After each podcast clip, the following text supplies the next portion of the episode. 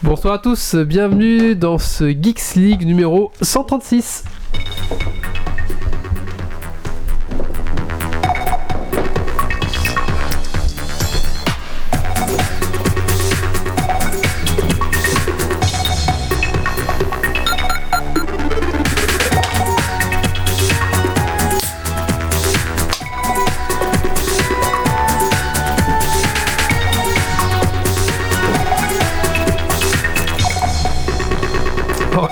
Ça, un retour caméra que t'as glété.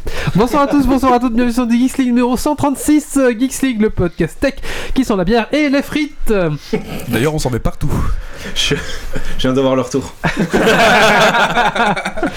Magique. C'est la barbe. Bonsoir à toutes, euh, donc bienvenue dans ce Geeks League numéro 136.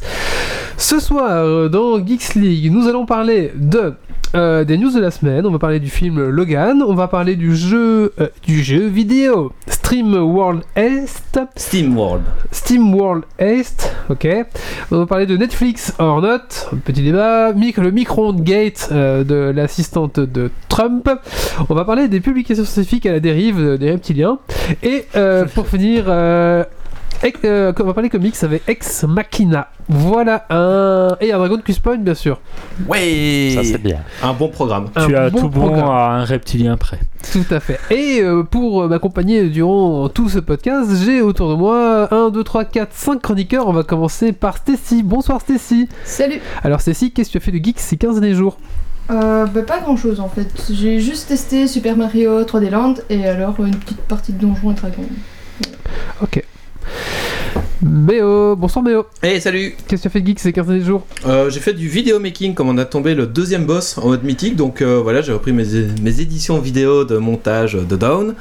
J'ai aussi préparé le nouveau jingle des vidéos YouTube, c'est pour ça que le podcast 135 tarde, hein, euh, c'est parce que... Je vais faire le 134 après, je suis pas. Mais il est fait hein, déjà le 134. euh, Ah bon? J'arrête pas de te le dire. Tu fais, je vais faire le 134. Je te dis, il est déjà sur YouTube. Ah, ouais, je vais pas le faire alors, c'est bien. Ça fait 5 points, hein, mais c'est Ok. pas grave. Et sinon, euh, je fais un rattrapage de podcasts parce que euh, je me suis abonné à un petit peu trop de chaînes.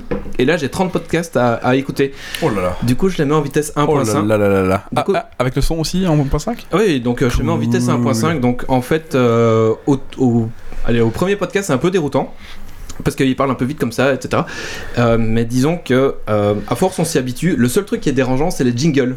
Parce que les voix qui vont vite, ça va. Mais les jingles, c'est un peu, euh, c'est un peu bizarre. Genre la musique de C'est pas sorcier en vitesse 1.5, ça fait. tan, tan, tan, tan, tan, tan, tan, tan, tan, tan, tan. C'est. euh, c'est- Une bonne idée de. Dragon Quest Point, je trouve. euh, trouver des musiques en mode Ouais, 1.5 voilà. ou, euh, Mais j'avais déjà fait euh, en accéléré, en en ralenti, Ah, euh, on peut inversé. refaire, on peut refaire hein, si c'est bien. Donc voilà, c'est euh, assez intéressant et voilà, j'en ai déjà écouté 7 sur ma semaine, donc euh, je rattrape.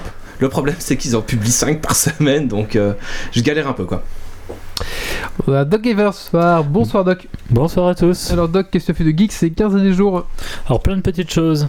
Alors j'ai enfin fini de sous-coucher Meto, ma première armée que j'ai hâte de peindre, mais que je n'ai pas eu le temps de peindre parce que j'ai passé beaucoup trop d'heures sur le dernier Zelda.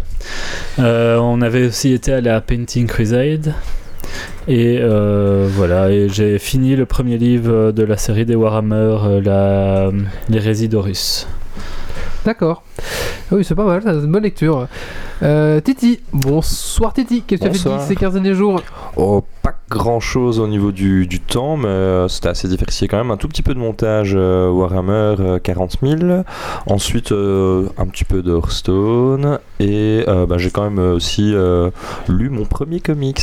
Et... Ah D'accord. Et nous avons euh, Yves. Oui. Bonsoir Yves, qu'est-ce que fait de geek ces 15 derniers jours? Alors, euh, j'ai euh, j'ai regardé la fin des Star Trek Voyager. Il y avait 7 saisons, hein, j'ai vu la, la fin. euh, que j'ai ça super longtemps. Enfin bref, maintenant c'est terminé. Et euh, j'ai en même temps eu le- la grande joie de terminer Star Trek Enterprise, les deux, trois saisons. Enfin, je sais pas. Bref, j'ai terminé cette semaine-ci aussi. C'était vachement plus vite que, je, que prévu. Je crois qu'il y avait 7 saisons et non, il n'y a pas 7 saisons. Ah. Voilà. Et là, j'ai commencé les Star Trek euh, Génération. D'accord. Il paraît qu'ils sont moins bons. Bah, moi, j'aime moins. Ouais. Ouais, je suis d'accord. Ils ont pas le temps de faire un triptyque. Il y a un triptyque avec un autre sujet qui doit arriver, je sais plus. Si, alors, alors si, si un, un autre truc de geek, j'ai fait, euh, j'ai branché la PS3 et j'ai euh, enfin pu écouter des SACD avec la PS3. C'est quoi, Ah. et ça, c'est Euh, C'est de super, la audio, musique de la- super audio CD avec euh, du son en PCM euh, 5 par 1 à partir de morceaux euh, mixés en 24 bits euh, 192 kHz. Ouais, en, en gros, donc- 2 minutes de musique, ça te prend 2 gigas quoi. C'est ça, mais le son est sympa. tout en gros, si t'as pas euh, 10 000 euros de matos son derrière pour l'envoyer, ça sert à rien. Oui, disons que euh, peut-être pas 10 000 euros, mais. voilà. Voilà. T'habites où encore? Non, non, mais c'est un ampli home cinéma seulement. Mais tout ça est alimenté grâce à ces panneaux solaires. Exactement. Voilà. et euh, et On a- avec, on eu avec un son petit débat. projecteur, rétroprojecteur, il met les trucs tu sais, de musique là, et les petites barrettes qui bougent avec la musique. Mais sur la PlayStation, c'est une planète qui tourne. Ah bah voilà. On a un retour par contre. Ah, c'est- qui a branché le son moi. Qui a osé brancher le son Pardon, c'est Allez, moi. on va tout de suite commencer ce, ce Geeks League, hein, ce podcast. Alors, euh... ah, j'ai oublié de remercier les tipeurs. Et toi, Wally, qu'as-tu fait de Ah, Merci bah, beaucoup écoute, les tipeurs. Moi, ce que j'ai fait euh, de Geeks ces 15 derniers jours, euh... attends, parce qu'en même temps, je gagne du temps parce que je. Mais c'est pour, c'est pour ça que je te pose la question. Euh, J'étais à Disneyland euh, Ah. Paris, bon c'est pas vraiment geek en fait, voilà, donc avec ma chérie et puis avec euh, ma soeur et mon beau-frère, voilà, comme ça, comme ça vous saurez tout. Un ancien du podcast Euh, oui, on va peut-être passer deux trois fois par des bières, mais on va pas dire un ancien du podcast. Mais il tenait pas une rubrique euh, une fois ou deux? Bon, peut-être bien qu'il s'est essayé, oui. Allez. Et va dire euh, donc c'était. J'y étais parce que enfin, j'y étais pas que pour ça, mais c'était la saison de la force, donc je voulais voir un petit peu ce que ça faisait la saison de la force, et ça sera euh, un de mes coups de cœur ou coups de gueule, on, on verra ça plus tard. Donc on remercie les tipeurs, euh, donc Nicolas Canalef, euh, Benjamin Callum, Merci euh, Nicolas Canalev de nouveau. Pickruns, voilà. Et merci Pichrun, merci. Merci Et à le, vous. le troisième c'était qui? Le deuxième? Ah, Benjamin Callum. Callum. Et Benjamin Callum. Merci, beaucoup, à merci, vous, merci à C'est vous. cool. Merci, merci, merci.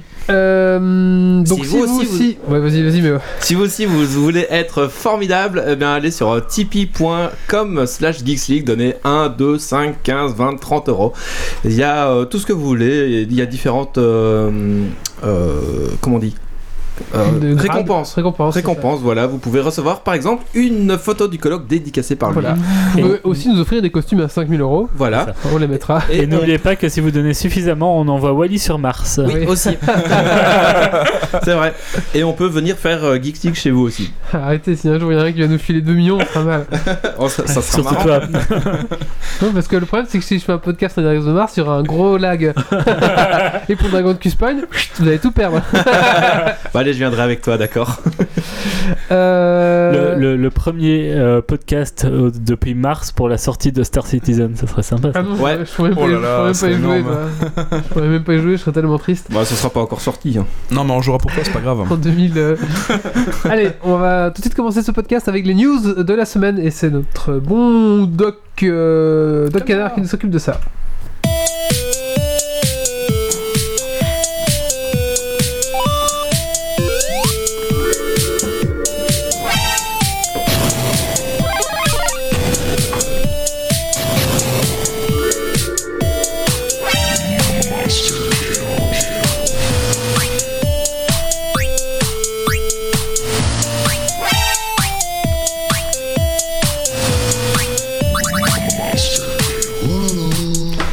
Alors, les news de la semaine. Dans les news de la semaine, on retrouve pêle-mêle le réacteur de Fukushima qui fuit de plus en plus. La quantité de radiation est de plus en plus impressionnante. Euh, si vous désirez aller au Japon, faites-vous plaisir. N'y allez pas. Évitez de consommer des poissons euh, de- du Pacifique, c'est c'est une- c'est mieux pour votre santé. Du fugu? Bah, déjà, du fugu mal préparé, t'as pas intérêt à manger. Oui. Alors, euh, Et alors, en plus, il est contaminé à l'iode, c'est mal. Est-ce que les radiations sont de plus en plus importantes ou est-ce qu'on a juste de plus en plus les chiffres exacts On a de plus en plus le chiffre exact. Ouais. ah oui, ouais. Ouais. C'est quoi le fugu? C'est les poissons du Fukushima? Voilà. Exactement.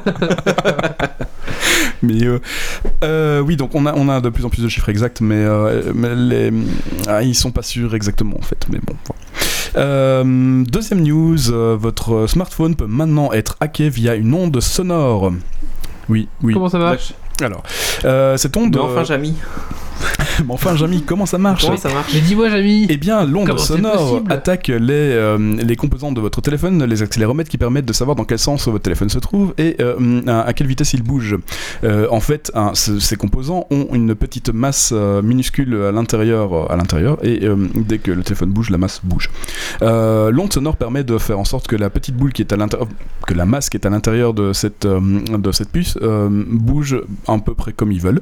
Et avec ça, ils sont capables de hum, faire croire à votre téléphone qu'il est en train de bouger. Donc en gros, euh, faire croire que vous faites de l'exercice alors que vous en faites pas. Bon, Du ça, coup, ils pas peuvent grave. te géolocaliser grâce à ça. euh, Euh, puisqu'ils puisqu'ils savent où les composants bougent, euh, c'est ça? L'intérêt, non, l'intérêt c'est de faire bouger, c'est de faire croire au téléphone qui bouge. Alors, pour le moment, c'est Du pas. coup, on peut faire des super scores à Runkeeper et ainsi Ouais, de suite pour ouais, euh, freiner euh, sans bouger de son canapé. Voilà, alors ça c'est le plus simple. Alors euh, si on veut aller beaucoup plus loin, euh, on peut imaginer que votre téléphone par exemple, euh, vous avez un, un- un mini drone que vous pilotez avec votre téléphone, hein, facile, on installe une petite Mhm. application, Ouais. on fait bouger le téléphone, le drone bouge devant vous. Et ben grâce aux ondes sonores, un attaqueur pourrait prendre le contrôle de votre téléphone et faire bouger le drone à votre place et le- aller le faire cracher sur quelqu'un par exemple. Ah oui, et comme c'est ton drone, c'est toi qui es responsable. C'est toi qui es responsable, oui oui. Euh, ou alors mieux, ton drone est capable de piloter ta voiture, Tesla par exemple. Ouais Oui, Du coup, enfin, ça marche pas comme ça, mais pour le moment pas. Mais peut-être qu'à terme, un téléphone euh, servira à faire piloter une voiture, et donc du coup, c'est plus un drone, c'est mal.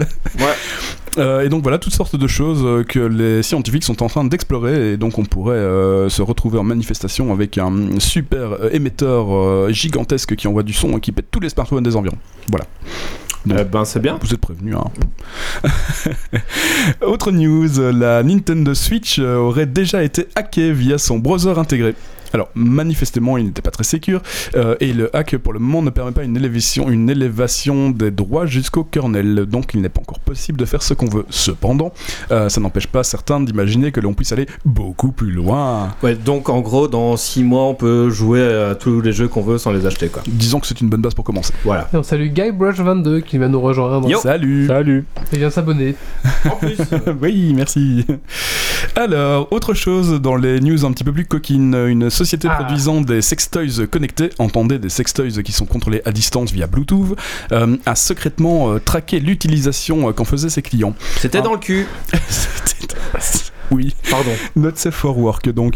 Euh, à peu près un 100 000 clients euh, se, se seraient fait ainsi suivre à leur insu. Euh, leur Ça- email. Ça va bien avec ta news précédente euh, qui sont contrôlées à distance, comme ça tu mets vibration à mort, t'es en mode allez, tiens ça, pourrait, ça pourrait fonctionner comme ça. Euh, oui, et donc euh, 100 000 personnes se seraient fait, euh, se seraient fait traquer à leur insu. Euh, leur email étant lié à leur utilisation de l'appareil, la société Oui. émettrice des sextoys est tout à fait capable d'imaginer ce qu'ils font avec.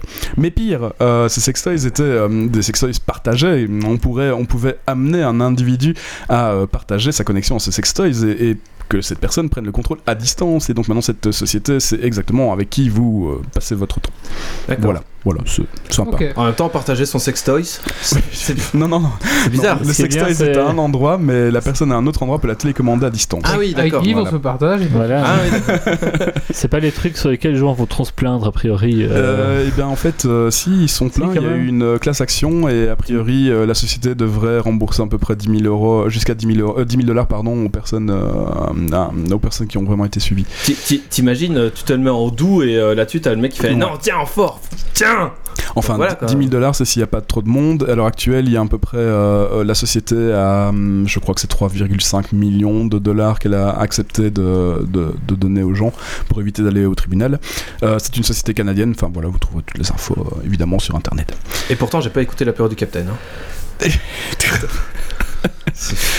Dans le même genre de news euh, aussi euh, craquante, euh, Pornhub euh, va dégager gratuitement la neige à Boston avec euh, une flotte de chasse-neige euh, à son effigie. Mm, Voilà, voilà. On vous serez dans les embouteillages, vous Ah, n'oublierez après- pas de lamer votre téléphone. Il y a bien une équipe de foot, Jackie et Michel.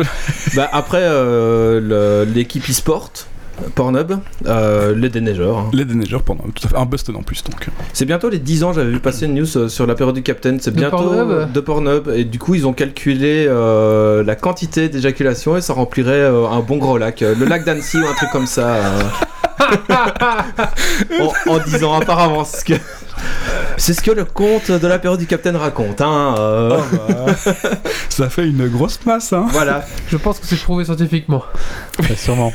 Dans une publication. euh, Alors, Qui- avant qui part en dernière news, avant dernière news. Alors là, c'est un truc de fou. Il y a un mec qui s'est tapé l'installation de Windows 10 euh, via le processus, euh, via le chemin d'update recommandé par Microsoft depuis DOS 1 ou Ah 2, oui. je ne sais plus. Oui, mais il donc il a fait euh, tous les DOS, tous les Windows 3, 3, enfin bah, 3, 3, enfin bref, tous les Windows 3, Windows 95, Windows 98, Windows ME, Windows 7, Vista ou Vista Il y a 7. 2000 NT, Millennium. non, aussi. il a pris la version consumer seulement. Ah, Ok, d'accord. 2000 était une version euh, plutôt professionnelle, mais euh, donc il a pris les versions consumer. Windows euh, Millennium, euh, Vista 7, 8, 8.1 euh, et 10. Et ça prend un peu de temps évidemment. La vidéo est très très sympa. Elle est un peu not safe for work hein, évidemment parce que le monsieur dessine des choses sur ses outils. Bah, il faut bien qu'il attende. Mais oui, Euh, non, enfin pas vraiment ça. Mais... Disons qu'il a fait exprès de dessiner une bite euh, en, bref, euh, dans un outil de, de- dans un logiciel de dessin pour éviter qu'on puisse utiliser ces vidéos à des fins de formation, ce genre de choses là évidemment. Évidemment. Voilà, il a très très bien fait. Euh, la vidéo est vraiment intéressante et on se rend compte que Windows 10 est capable de faire tourner des applications qui ont plus de 30 ans. Voilà. Oh cool, je vais pouvoir jouer à Hacknet. Euh, Peut-être. Ah, Euh, et, faudrait que je réinstalle. et a priori, le process d'update, euh, ouais, ça fonctionne. quoi. Ouais, ouais. C'est Hacknet, hein, le jeu de donjon où tu dois descendre de plus en plus, euh, en, en- vraiment en, en Je DOS me souviens plus. J'ai ouais, cherché, ils l'ont j'ai sûrement cherché. sur GOG. Lui, il parle de, de Page. Page quelque chose. C'est un vieil outil euh, de, de test- un truc de texte qui fonctionnait sous DOS. Enfin bref. Ah non, Hacknet c'est récent, pardon. Mais euh, c'est, c'est- il a tous les, les petits jeux là. Il y a- ces petits jeux de Windows 3 sont restés installés. Ça marche. Ouais, ah ouais. marrant ça. Euh, donc voilà, si vous avez du temps à perdre, hein, n'hésitez pas. Euh, et la petite news finale de la semaine, euh, Kaylan Conway, la conseillère de Trump, indique qu'Obama aurait espionné Trump via son micro-ondes. On vous en reparle plus tard. Merci. Alors je vous rappelle que ce soir c'est la Saint-Patrick. euh, Oh oui Du coup, Bonne Saint-Patrick à tout le monde Donc on va tous se sentir hein, quand Du même coup on picole, voilà. Et euh, il fallait mettre des trucs en verre, du coup euh, personne l'a fait. Voilà. hein. Il y a deux personnes. Parce qu'on propose de faire ça beaucoup trop tard. Euh, merci, merci mon petit Yves. On va passer au coup de cœur, coup de gueule euh, bah, de Méo. Bah, J'ai trouvé c'est Rogue. Coup de gueule. Coup de cœur.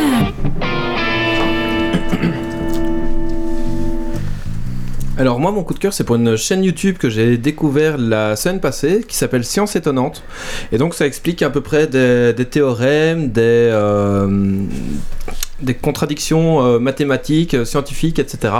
Et donc c'est vachement sympa, c'est euh, très clair, donc euh, même quand on est des néophytes en, en maths, il explique ça vraiment très très bien et donc il y a aussi des, des, des comportements de, de jeu qui sont, qui sont expliqués, etc. Donc j'ai regardé que 3-4 vidéos, mais c'est vraiment bien. Il fait aussi un truc sur l'histoire, ce gars-là. ah ok. Et donc il a il a une bonne diction, c'est expliqué très clairement, c'est bien illustré, donc c'est vachement chouette en fait. euh. Ouais. Et tu peux te rendre compte que euh, tu vois quand il explique des théorèmes, alors autant de personnes feraient ça, autant de personnes feraient ça, et vous qu'est-ce que vous feriez? Et avant de euh, donner le pourcentage, tu dis bah, je suis pas comme tout le monde, je fais comme ça. Et en fait tu vois que bah, 80% des gens font comme toi, donc tu es en mode ah bon d'accord. Donc je ne suis pas comme tout le monde, je suis comme tout le monde et je, je ne suis pas unique quoi. Donc voilà, c'est vachement sympa comme, euh, comme chaîne euh, YouTube. Donc euh, allez-y, science étonnante. Ça, je Oui, très chouette chaîne. Merci. Euh, maintenant, on va passer à la suite de ce podcast et on va parler euh, du film Logan. Donc, euh, qui a été voir, tiens, Logan Toi Juste moi? Il y a juste moi qui a été voir? Ok, bon, Ouais, allez, non. c'est parti, Moi, J'ai jingle. été voir Trainspotting 2.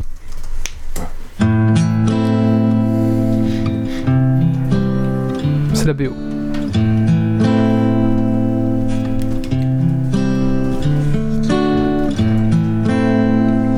I hurt myself today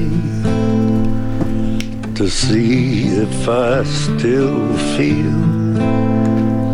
I focus on the pain, the only thing that's real. Elle est vraiment sympa, euh, la BO. C'est Très calme. C'est Johnny, Johnny Cash. Cash, Ouais, ouais. ouais, Johnny Cash, euh, si, enfin, si vraiment, c'est. une- Johnny Cash, oui, c'est, c'est- si tu connais pas Johnny Cash, si, c'est que t'aimes bien non, ça, je- je tu, connais- tu je peux aller dessus, Johnny Cash, c'est que, Johnny Cash, que mais des bonnes ça références. C'est vraiment de la bonne musique, là, c'est vraiment sympa. Alors, Logan, comment, comment, comment, comment parler de, de, de ce film de super-héros à la base? Donc on parle bien de Logan, donc c'est bien Wolverine de, de- des X-Men. hein. Alors, euh, tout d'abord, ben, Logan, c'est euh, la conclusion de la saga Wolverine. Donc, il y a eu euh, trois films Wolverine. Et donc Logan est le dernier euh, épisode de cette euh, série, on va dire, qui est un petit peu à part des X-Men, mais un peu rattaché, avec Wolverine qui était euh, vraiment à part, à part, quoi. C'est l'épilogue, quoi. C'est l'épilogue. Et moi je dirais même que c'est l'épilogue de la saga X-Men. À ce apparemment, apparemment, il est vendu comme ça, hein. Oui. comme étant l'épilogue de, de X-Men en fait. De- de- parce qu'apparemment ils, vont faire- actuel. ils vont faire un reboot ou je sais pas quoi, ou une suite, mais, mais en tout cas tout ce qu'on a connu nous quand on était ados, on va dire jusque maintenant, Logan clôture tout. Alors, Logan est sombre, sale, poussiéreux, intimiste, et pour moi bah, ça a fonctionné euh, d'enfer. Voilà. Alors c'est situé plus ou moins en 2029, on sait pas trop, enfin voilà 2029, mais euh, le monde est un petit peu, on sait pas trop si on est en post-apocalyptique. En fait, quand on voit le trailer, on se dit tiens c'est un peu un monde post-apo, mais en fait on se rend compte qu'on est au Mexique, qu'en fait au Mexique, bah, c'est tout un peu le post-apo. toujours l'apocalypse. voilà. Donc on sait pas trop vraiment bien situer un petit peu comment se passe le monde parce qu'en fait ils sont toujours un petit peu dans des déserts, dans des trucs un petit peu comme ça. Donc il y a un peu un esthétique. euh, Ah j'ai oublié ce film là. Jaune. Mad Max, euh, Euh, Max, Mad Max. Mad Max. euh, Mad Max Fury Road Fury Road. Avec un petit Bah, peu toujours euh, cette ambiance jaune comme ça avec la, la poussière et trucs comme ça. Euh, donc en 2029, dans un monde où les mutants euh, sont presque en voie de disparition, il n'y en a presque plus. Donc il reste Wolverine, comment il s'appelle? Enfin, Professeur X. professeur Xavier, oui, X, et ah, celui qui a le pouvoir de sentir les autres mutants. Euh... plus- Détecto. Non, je sais plus comment il s'appelle. euh, je je- je- je Je ai perdu le nom. Pas, je l'ai pas noté, donc, mais euh, voilà. Mais il joue très très bien. Alors donc on nous montre un Logan euh, complètement euh, brisé, euh, qui est sombre, euh, qui n'est plus que l'ombre de lui-même en fait. Euh, Logan euh, n'est plus un super héros, mais en fait il est, enfin il est. euh, Il a perdu ses pouvoirs de régénération. c'est alors ça, il les a, mais en fait il commence à affaiblir, tu Ouais. vois. Tu sens qu'il a des cicatrices partout, il boite un peu, tu sais, il a la, Ouais. la patte folle, tu vois vraiment que bah, il est vieux quoi. Et euh, et euh, donc là, il, il- son métier en fait, c'est conducteur de limousine en fait. euh, voilà, donc il conduit des limousines, Ah ouais, euh, il conduit des, des riches et des trucs comme ça quoi. Euh, C'est la fin de Wolverine quoi. C'est vraiment, là, euh, voilà, Tu sens et- que. il habite dans un vieux truc, un vieux truc dégueulasse. Enfin voilà, donc c'est vraiment la, la fin. Donc il a des problèmes d'argent. Enfin, tu vois vraiment qu'il est vraiment Il est au fond du. au fond du, gouffre. trou quoi. Et on retrouve aussi euh, Charles Xavier qui est euh, nonagénaire. Donc euh, en fait euh, c'est un vieux euh, complètement bah, qui, qui, sait, qui, perd, qui perd un peu les pédales, qui est un peu tremblotant, qui sait plus trop se lever et tout ça. Donc ça fait, on a un peu un peu Il est mal au cœur. sénile, en fait. il a- il est sénile.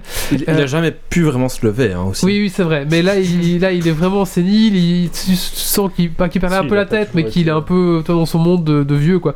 Et euh, ses mental, sa, sa- sa- sa capacité mentale commence un petit peu à dégénérer, ce qui fait que de temps en temps, il fait des crises. Du coup, ben voilà, il faut, faut gérer ça. Et donc voilà. Donc, mais c'était vraiment, moi, ça m'a vraiment touché de voir ce, ce vieux professeur Xavier qui était comme le directeur de l'école. et- Ouais. Mais là, c'est devenu un vieux juste. tu vois. Bah, c'est Ce ça, qui est c'est- intéressant, c'est qu'ils aient pris le parti du coup de- d'un monde où les mutants n'ont été qu'un passage dans l'humanité. C'est ça. Ouais. Ouais. Alors, euh, donc, euh, leur quotidien sera chamboulé lorsqu'une petite fille du nom de Laura viendra euh, bah, s'introduire dans le monde de. Dans- dans le Logan. Logan, Voilà, dans parce qu'en fait, ils vivent, monde, ils vivent tous dans leur, un peu reclus, toi, les derniers survivants. Elle va un peu les bousculer, en Elle va un peu les bousculer. Et euh, bah, quand cette petite fille va arriver, il va se déclencher tout plein de choses parce que forcément, ils vont se rendre compte que cette fille, c'est une mutante qui a les mêmes pouvoirs que Wolverine. Voilà. Tin, tin, tin. Euh, Elle peut faire sortir ses griffes ou on le voit pas? Alors. euh, Ou si tu le dis, c'est un spoil. Je, je vais rien dire, mais si, si, elle a aussi des griffes, elle a un peu comme ça, voilà. Euh, je vais pas aller plus loin dans l'histoire, euh, juste, euh, bah, pour moi, vraiment, c'était vraiment une- un très très bon film. Euh, il est brutal, vraiment, euh, il est vraiment, il est pas trop sanglant, même s'il y a des scènes un peu où, bah, où, où vraiment. euh, C'est Wolverine quoi. Wolverine, il, il vient foutre, il, va, il découpe des têtes avec ses, ses griffes, quoi. Ça y Ouais. va, ça y va, il plante, il plante des gens. hein. Tu vois les plans, Ouais. le mec il se prend des griffes, quoi. Mais en même temps, les films Wolverine n'ont jamais. C'est les, les plus euh, brutaux de, de la série X-Men. Ça n'a que- jamais été très très calme, euh, Bah, les films Wolverine. Euh, Euh, non, le- celui où on voit tous les. les, euh, La transformation aussi. Oui, mais où ils explosent euh, le pont là, et qu'ils font détruire toute la base militaire et que c'était pas un Wolverine, celui-là c'était un, un X-Men. Non, c'est le dernier. Non, c'est le. Ouais, c'est un X-Men. Mais Parce je veux que dire. celui-là était bien violent aussi quoi. Mais je veux dire. euh, Mais il y a le- moins de sang que dans Wolverine, ça Ouais, c'est ça. Les, Ouais. les films Wolverine, tu sens vraiment. Ah, c'est bestial en fait. Bestial, Euh, ouais, c'est ça, bestial. D'accord, oui. Tu vois, c'est Oui, ça oui. que je veux dire. Tous les films Wolverine sont bestiaux et ont cette, euh, cette part bestial, animale. quoi. ouais. Cette part animale que Wolverine a quoi. C'est ça. Alors, euh, bien sûr, le film a un peu des défauts. hein, Il n'est pas parfait. Il y a des moments un peu longs. Il y a des moments un petit peu. euh, voilà, il y a un petit peu des choses qui sont un peu tirées par des ficelles. On voit bien, le- on voit les choses arriver parfois. Mhm. Mais euh, au final, je trouve que le, le film marche vraiment bien. On rentre dedans euh, et il y a vraiment un sentiment de, de gloire passée qui, qui nous envahit un peu de nostalgie. Et on sent que ça va être la fin et que ça va être. Donc il y a un petit peu un côté euh, où. Émotion. euh, voilà. Et alors Hugh Jackman, il joue mais tellement bien. Enfin, c'est c'est la folie quoi. C'est vraiment, il incarne vraiment ce personnage. Et le prochain acteur qui va devoir jouer Wolverine, Il a un défi. On peut s'accrocher. Il, il peut s'accrocher parce que je sais pas comment il va faire quoi. Bah, ce Ouais, c'est c'est pas que possible. des, des Ce Wolverine, sera la fille. des, des, fil- des, des films, des Wolverine, il y en a eu qu'un. Ça a toujours été Hugh Ouais, Jackman. c'est ça. Et ça le. Et là, le tu, tu défi, sens. quoi. apparemment, il a même réduit son cachet pour être sûr de pouvoir faire ce film. Donc, apparemment, il a pris moins pour se faire ce film. Donc, c'est vraiment par passion, en fait. Ouais, ouais. a- pas, pas- un peu de pognon aussi, mais il s'est quand même fait de l'argent. Mais il a réduit son cachet exprès pour pouvoir. Pour euh, Bien sûr, le film, Je pense que clôturer c'est son dernier film. euh, il a dit qu'il en ferait plus d'autres. Ah, en euh, plus, euh, ça serait son dernier. Wol- Wolverine, Non, il a ah, dit que dernier, fini, c'est c'est fini. fini. euh, Mais Alors- aussi, aussi, quand tu vois ses entraînements pour Wolverine, tu sens qu'il est vraiment passionné. Tu sens que avant un film Wolverine, il va en salle pour vraiment euh, bah, se muscler, se sculpter le corps de Wolverine, quoi. euh. C'est ça. Alors, euh, donc pour moi, c'est un mix entre un western, un- parce qu'il y a beaucoup de scènes western, en fait, beaucoup de scènes avec Mm. justement ces, ces habits un peu western, des capes, des chapeaux, un petit peu comme ça. Puis euh, le, voilà. euh, Et- est-ce qu'il y a- le paysage, comme tu avais dit, doit y contribuer aussi. ouais. C'est un road movie, donc ils vont rouler, voilà, c'est un road Est-ce qu'il y a movie. des, des boules de, de, de trucs là qui tournent comme dans les westerns quand il y a du vent, tout ça, tout ça? Euh, c'est possible qu'ils ont fait un petit, un petit coup de vent avec un truc, mais je sais pas. Donc, c'est pas ils ont pas mis la musique et. oui, oui, oui. Quand même, faut pas exagérer. Ah, Avec les été musiques marrant. d'Ennio Morricone. Euh, un des points négatifs, c'est les méchants. Les méchants sont pas très charismatiques. Euh, voilà. euh, à un moment donné, on voit un méchant avec un bras mécanique. On se fait Ah, lui, c'est le bras mécanique. En fait, on se rend compte que tous les méchants ou des parties un peu euh, prothèses, tout ça, qu'en fait, ils sont tous un peu pareils. Ouais, les méchants manquent de charisme. hein. Franchement, c'est vraiment le point négatif, on va dire. Euh, un autre point négatif, euh, ouais, bon, je vais pas le dire parce que ça va spoiler, mais c'est euh, la façon dont un des personnages principaux finit, on va dire. oui, non, Euh, alors on le voilà. dit pas, quoi. Voilà, Clairement. On va pas spoiler. Donc vraiment pour moi c'est à voir. C'est un excellent film. euh, c'est un petit bijou à voir.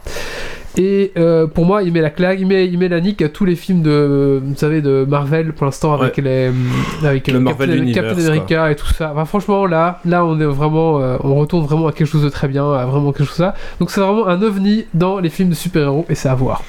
Euh, il- Allez, il paraît qu'il y a des gens qui ont pleuré. Euh, pendant le film ou sur la fin, est-ce que tu as été dans cela ou est-ce que tu as ressenti une boule dans la gorge ou Oui, oui, bah Ouais. tu, tu, tu, ressens quelque chose vraiment, tu ressens Ok. vraiment. euh, Bah déjà, moi c'est c'est Xavier qui m'a fait le plus de peine en fait dans, dans, dans, dans ce film. Et euh, parce que ouais, mais après tu sens vraiment qu'il y, a- il y a vraiment quelque chose, ce film dégage quelque chose et Mhm. on, on est triste aussi parce qu'on a, on a suivi ce personnage dans- Oui. à travers tout. Ça fait quoi 15 ans Et, euh, Facile quoi. Et du coup, euh, bah voilà, le- le Logan et, et Xavier sont vraiment devenus amis, et tu sens vraiment qu'il y a une amitié forte et qu'il va se passer des choses et du coup, euh, voilà, c'est vraiment Ok. à voir, c'est vraiment sympa. Euh, Ça donne envie en tout cas. oui, Il y a très clairement. Oh oui. voilà. Donc euh, oui. Mais de ce que tu as l'air d'en dire, euh, ça ils n'ont pas du coup repris l'arc narratif de Old Man Logan, qui est aussi quelque chose un peu dans une ambiance comme ça, avec un Wolverine plus tard, euh, vieux dans un monde plus loin. c'est retiré du comics, oui, euh, Logan. Euh, euh, Old Man. Logan, c'est ça, normalement, Old Man mais Logan, c'est retiré de ça. ça. Ça suit pas trop toute la trame, mais bon, après, si vous, mais si vous avez l'occasion de lire cette partie des comics, ça se lit sans connaître le reste, et c'est Voilà. aussi très très chouette. Et une chose que j'ai adoré aussi, et après je finis, c'est vraiment la dernière scène de fin, pour ceux qui vont le voir. Je sais pas si je peux spoiler ça, de toute façon. non, non, on ne spoil pas. Non, on ne pas, pas, voilà, ne la dernière scène de fin, vraiment. La scène post-générique ou Non, non, il n'y a pas de scène post-générique, parce que c'est fini. C'est jusqu'au Bah bout. oui, voilà. Mais euh, la scène vraiment euh, de fin, la, la dernière scène qui est jouée, je la trouve vraiment magnifique. Voilà. Euh, on va passer maintenant au coup de cœur, coup de gueule euh, ben, de Titi. Ouais.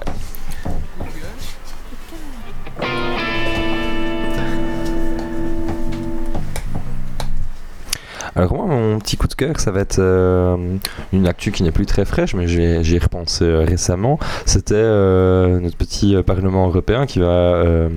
légiférer sur la robotique, sur les robots, et ça me faisait tellement rire en fait de voir les- ces gens qui en parlaient, et je trouvais totalement déconnecté par rapport à. Je me suis dit, je sais pas ce qu'ils vont nous faire comme loi, mais je suis impatient de voir ça, et donc ça, j'en frétille d'avance. Voilà. Ça va être encore un beau nimp, je pense. Ouais, je pense, ouais, ouais, tout à fait. C'est quand même quelque chose d'important et ils vont torcher ça en 2-3 semaines, ou je sais pas. mais- Il y aura surtout des lobbies derrière. Oui, faire- voilà, et plein de choses, et plein de choses, et euh, voilà. Enfin, je sais pas. Euh, merci Titi. On va passer à la suite. On va pas- On va parler du de Steam. euh. Steam World. Steam World East. Exactement. Allez, c'est parti. Non, c'est pas parti comme ça. C'est parti comme ça.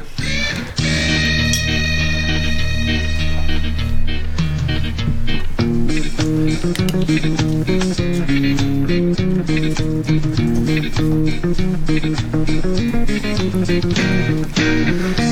you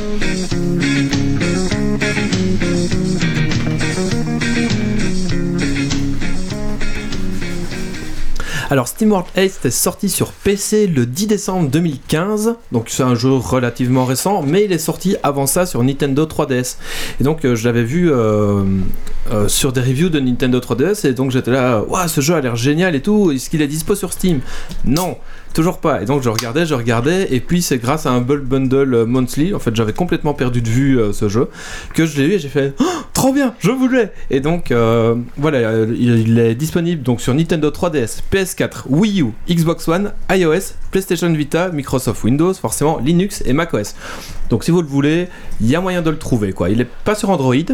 Il est développé par Imagine and Form International AB et édité par Nintendo. Forcément, c'est pour ça qu'il est sur Nintendo Et tu l'as- 3DS. Tu l'as streamé, il était vraiment bien. Voilà, j'ai streamé euh, mardi passé, euh, disponible sur ma chaîne YouTube.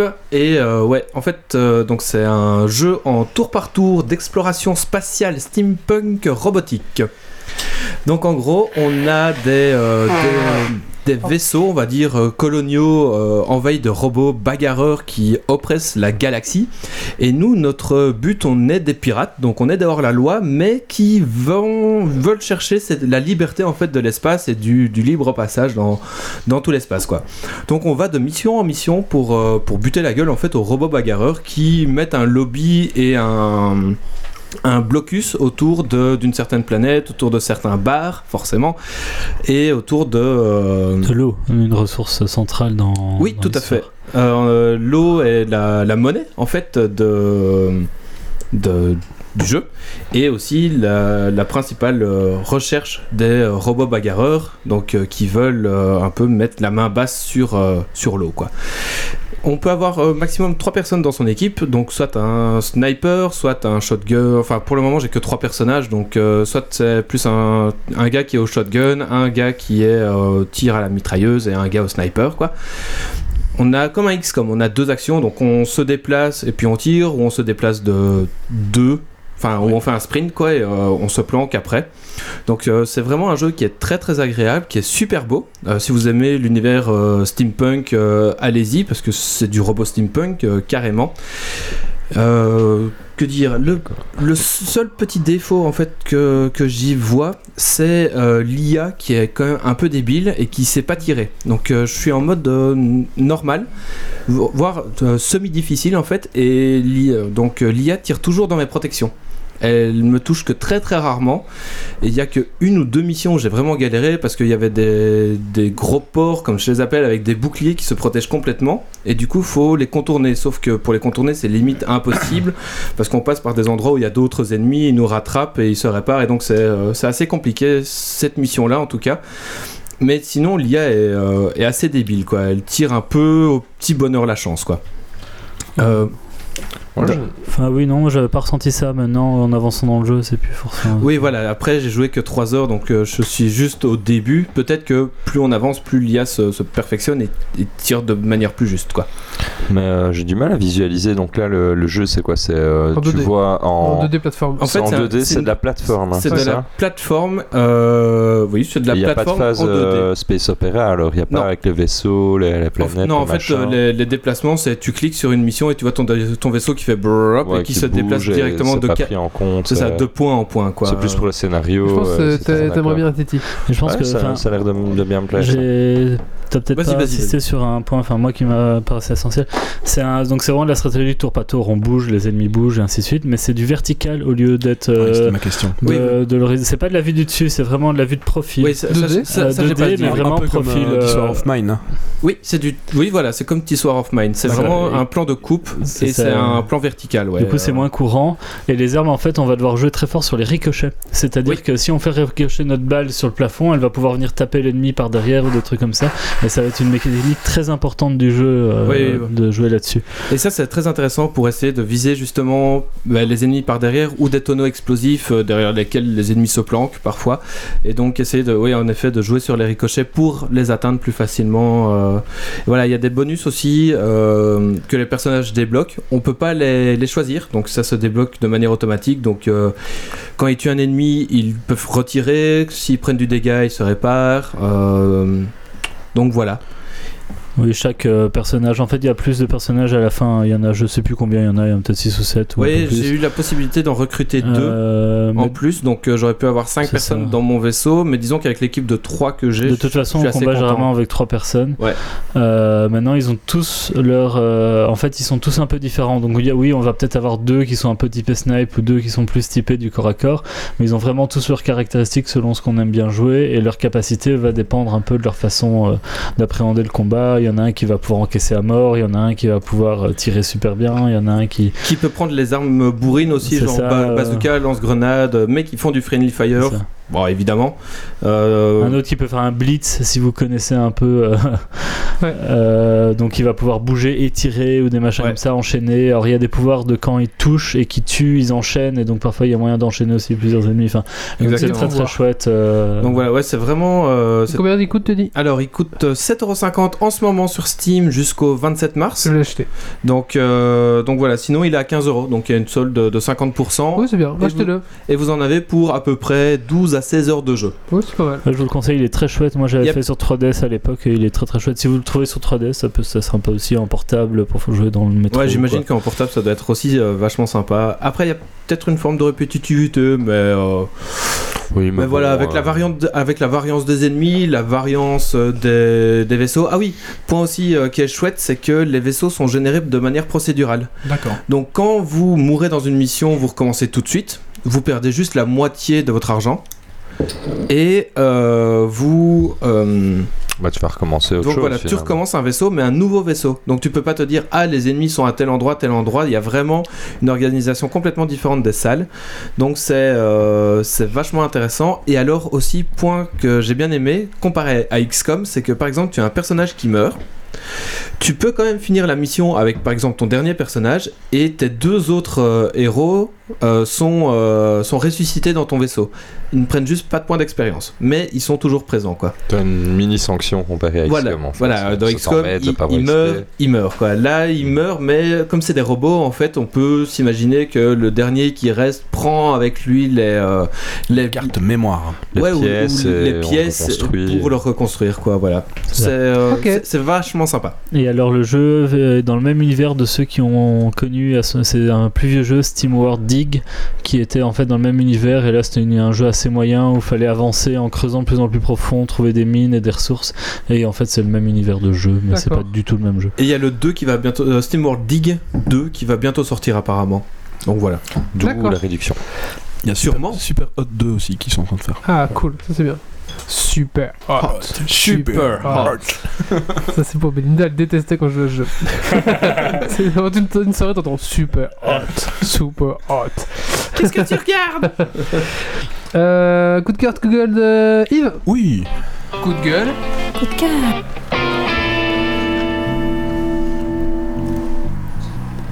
Eh bien, ce sera donc un coup de cœur. J'ai euh, eu l'occasion de la voir cette semaine-ci, Trainspotting 2 au cinéma. Et euh, T'avais vu le 1 j'avais vu le. Oui, oui, c'était un film culte à mon époque. jamais, hein, moi je l'ai pas vu donc. euh, J'ai vu une bonne. Oui, mais. euh, En ah, moi, 1900 c'est- en moi, je devais- 1970. Voilà, je suis pas, j'étais pas né. Moi j'avais 16 ans euh, quand il est sorti à peu de choses près donc euh, non, alors on retrouve avec plaisir les, les anciens personnages euh, de Trainspotting 1 euh, dans le 2 évidemment ils ont vieilli Euh, la vie euh, Paré 2 a fait des. a- bon, et voilà, ils ont, ils ont pas mal évolué. Et euh, on les retrouve. Enfin, vraiment, on retrouve l'univers avec un plaisir euh, non dissimulé. Donc, si vous avez l'occasion d'aller le voir, hum, beaucoup de gens ont dit que c'était un- une euh, recopie du 1, ce qui est totalement faux. Hein, c'est pas comme un Star Wars numéro 7, par exemple. Ici, ici c'est vraiment une histoire différente. Mais suite. avec le même personnage. C'est la suite, oui, tout à fait. Donc voilà, on, on- on- on les retrouve avec un grand intérêt. Donc voilà, n'hésitez bon. pas à les regarder, ça vaut la peine. Star Wars 7 n'est pas du tout une copie du 1, c'est La une copie musique du est- 4 déjà. du hein. 4. Ah, on va bien se Non, non. calmer. J'ai pas dit que Star Wars 7 était une copie du 1, j'ai dit que Star Wars 7 était dit pas comme Star Wars 7 qui sous-entendu c'est une copie évidemment Du, du premier sorti chronologiquement. Voilà. Suis un peu, hein Oui, oui, s'il te plaît.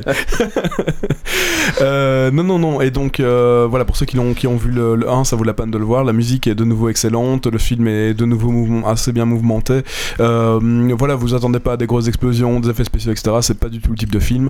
Euh, c'est, évidemment, ils sont plus sages euh, qu'à l'époque, bien que. Il a pas de Euh, bébé mort, apparemment. Il y a pas de bébé mort, euh, non, non, mais ils, ont, ils en parlent, hein, euh, ils en parlent dans, dans le film, euh, voilà, ils ont pas peur de, de ressasser euh, ces choses-là, donc oui, voilà, c'est, rien n'est caché, ça vaut la peine, voilà, Voilà, allez le voir. Si vous avez aimé le j'avais 1, vu vous aimerez le 2. J'avais vu la critique de Durandal, comme euh, souvent, qui, qui dit que euh, il, euh, on peut aller voir le 2 sans avoir vu le 1, parce que ils font beaucoup de références et qui euh, ils détaillent ce qui s'est passé dans le 1. Ils font des flashbacks, mais pas tant que ça, alors effectivement, on comprend ce qui s'est passé dans le 1 en allant voir seulement le 2.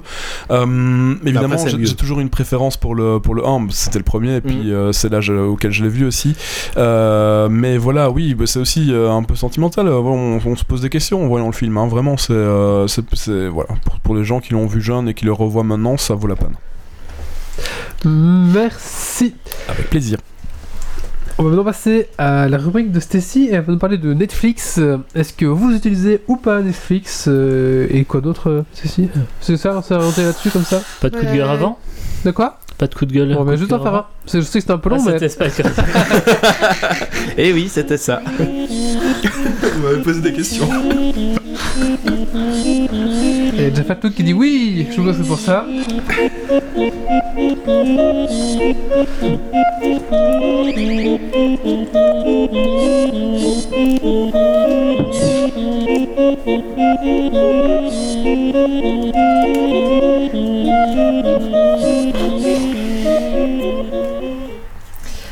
En fait, euh, c'est pas juste parler de Netflix. Le truc, c'est que en- pour venir ici parler d'un sujet, je me suis dit, mais de quoi est-ce que je pourrais bien parler?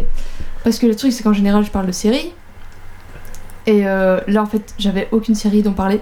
Pourtant, on a fini American Horror Story. Oui, bah oui, mais enfin voilà, j'en ai déjà parlé. Du coup, je me suis dit, mais qu'est-ce que je vais bien pouvoir trouver? Et c'est là que je me suis dit, si seulement j'avais Netflix, peut-être que je pourrais regarder plus. Et c'est là que je me suis dit, mais est-ce qu'on peut vraiment regarder plus? Même si on a les trucs de téléchargement et tout ça, avec les comptes premium. Et c'est ça que je me suis posé un peu la question. Et j'ai fait un petit sondage que j'ai posé, sur euh, plusieurs euh, groupes. Et euh, apparemment, il y en a beaucoup, beaucoup qui sont contents de Netflix. Et euh, mal- malgré tout ce qu'on peut euh, obtenir euh, via les, C'est le facile. streaming ou. C'est facile Netflix. Hein. Voilà. Ben c'est oui, vraiment voilà, ça. mais c'est exactement ce qui, ce qui est revenu en fait. C'est facile, euh, apparemment euh, suggestion, euh, le catalogue qui est assez bien. Moi je l'ai sur la télé et je regarde Netflix que sur la télé. Ça. Ah, ben voilà, Et mais moi, on l'a sur la Wii U et on utilise pour regarder sur la télé avec ça et on se fatigue plus à télécharger des séries. euh, on lance Netflix et on regarde dessus. Ben voilà, c'est ça que je me suis dit, enfin c'est peut-être intéressant de se plonger un peu là-dedans parce que c'est vrai que moi j'ai la flemme de télécharger parce que j'ai pas de compte premium, du coup c'était un épisode par un épisode, c'est un peu relou, du coup forcément ben voilà. Ce qui fait que moi je me pose la question c'est est-ce que c'est vraiment un gain de temps d'avoir un truc comme ça où faut payer et que les gens disent ouais mais faut payer et tout, c'est C'est cher. 12 euros par mois, hein. c'est pas très cher. Surtout que voire 10, ça dépend Bon, quelle voilà. version. Moi j'ai l'option complète avec 4 comptes. Les 4 comptes on peut les partager avec des membres de sa famille. Euh, on peut... euh, hein, pardon, moi je lis pas vos... Donc on peut partager les, les comptes avec les membres de sa famille. Euh, j'ai la 4K et sur ma télévision j'ai les séries 4K Netflix en 4K dessus. Donc forcément oui c'est la seule source 4K que j'ai chez moi. Un des 5 belges, avoir une télé 4K. Euh, il alimente grâce à ses panneaux solaires. Oui. Et, euh, et donc oui, non, Netflix, c'est simple. Je, je, je m'en C'est vrai que t'es un bourgeois en fait. Non, en fait, on a eu un petit débat euh, avant le podcast, c'est pour ça. à propos des panneaux solaires. Euh, oui, non, non, mais je, je... c'est parce que je travaille au Luxembourg depuis longtemps, c'est pour ça. Euh, euh, donc, donc, donc, non, non, Netflix, je suis. Il y a ton chauffeur qui t'attend toujours, on lui dit, on lui dit de partir, on doit revenir un petit peu après. je préfère conduire tout seul. Bah attends, on va lui dire de prendre une Euh, bière. non, non, mais euh, ça fait gagner du temps parce que mon, je, tous les Star Trek, j'ai pas dû euh, les chercher. J'ai binge-watché euh, Star Trek, euh, donc de suite. hein. Deep Space Nine, Voyager, euh, Enterprise et Génération, j'ai binge-watch euh, l'un à la suite de l'autre. Ah ouais. Je me fais 5 ou 6 épisodes par jour pendant que je fais autre chose. Et euh, ça reste sur la télé, c'est sur la télé, je peux faire tout ce que je veux sur l'ordi en fait. Donc c'est super simple. Et, euh, et j'ai pas besoin de les chercher, j'ai pas besoin de les télécharger. Euh, honnêtement, pour 12 euros par mois, pas en de plus du virus. partage, j'ai pas de virus. Euh, je, suis, je suis sûr de, de ce que je télécharge aussi. Parce que bon, je, oh tiens, euh, Not for Work, c'est pas ça que j'avais téléchargé. mais bon. Euh, moi j'ai plusieurs questions. Oui, mais Stacy, Oui, j'ai coupé Stacy. euh, Mais non, mais c'est en fait c'est exactement ça. Le truc c'est que bon, euh, quand on regarde Netflix, déjà il y a l'avantage de tu peux le regarder partout quand tu veux. Euh, tu peux télécharger pour regarder plus tard. Et euh, surtout, enfin, comparé au, au streaming ou euh, au compte premium ou même euh, télécharger sans compte premium, le truc c'est que bah, la qualité c'est pas toujours top. Euh, Il y a, enfin, il y a aussi le risque d'avoir un virus parce que bon, télécharger sur un truc, euh, voilà. Ouais. Et puis, enfin, le compte premium aussi, euh, parfois euh, c'est un peu cher, je trouve. Parce que j'en ai vu un pour un an, c'est euh, 69 euros. Enfin non, Mm. c'est 70 euros par, euh, pour l'année. Mais Ouais, je sais pas, pas si- À ce prix-là, tu prends Netflix. Et, Ah oui. euh, Voilà, c'est ça est-ce qu'ils sont euh, rétribués, rémunérés pour ça- leurs œuvres sur les Bah non, c'est Non, des trucs je sais illégaux. pas. Enfin, Moi, ça j'ai un dépend, peut-être que ça existe. Enfin, hein, oui, moi, ça m'a. Quand j'ai pris Netflix, ça m'a fait réaliser à quel point ça m'était pénible d'aller télécharger les séries. Et c'est qu'à partir du moment où tu as une facilité comme ça, que tu t'en rends vraiment compte, et qu'avec le bon système économique, en fait, c'est tout à fait faisable de venir payer pour ces films et ainsi de suite. Et c'est tellement plus facile que tu plus envie de faire autrement. Enfin, c'est. Ouais, c'est- c'est- Tu ouvres ton browser, euh, t'as le, l'icône Netflix- enfin t'as le lien Netflix, tu cliques dedans, pouf, t'es connecté, euh, tu tapes ce que tu cherches, ouais, tu prends. Après, c'est vrai que le, con- le, le Netflix belge est pas énorme par rapport au Netflix américain. Oui, ça, il y a beaucoup de retours là-dessus. Il y a beaucoup de gens qui m'ont dit qu'ils regardaient, enfin, ils Ouais. avaient Netflix, ils étaient super contents de ça, mais en même temps, il y a certains trucs qu'ils regardaient en streaming parce que malheureusement le catalogue Ça en Belgique est c'est pas. ça c'est dû euh, aux normes européennes Ouais. qu'il faut attendre 36 mois avant le enfin entre la sortie en, en salle par exemple des Oui, films en, la- en France en tout cas ils doivent attendre 36 mois avant de proposer en VOD les films. C'est un nom, ça, c'est quoi C'est la précédence euh, oui, c'est la je précédence médiatique, ou un truc Précédence comme ça, ouais. Donc euh, ils doivent attendre 36 mois avant de proposer en VOD. Donc, Oui, mais euh, par exemple, on. en Belgique, je sais pas. c'est- Par exemple, on n'a pas X-Files sur Netflix Belgique alors que X-Files existe sur Netflix États-Unis. Moi, j'étais très Ouais. content à l'époque quand Netflix ne bloquait pas les, les VPN. Donc, avec mon VPN, je me connectais aux États-Unis, j'avais le catalogue monstrueux des États-Unis. Ouais. J'ai pas besoin de les avoir en français, je m'en tape. Moi, je regardais euh, parce que voilà, euh, c'était toutes les séries que je voulais voir.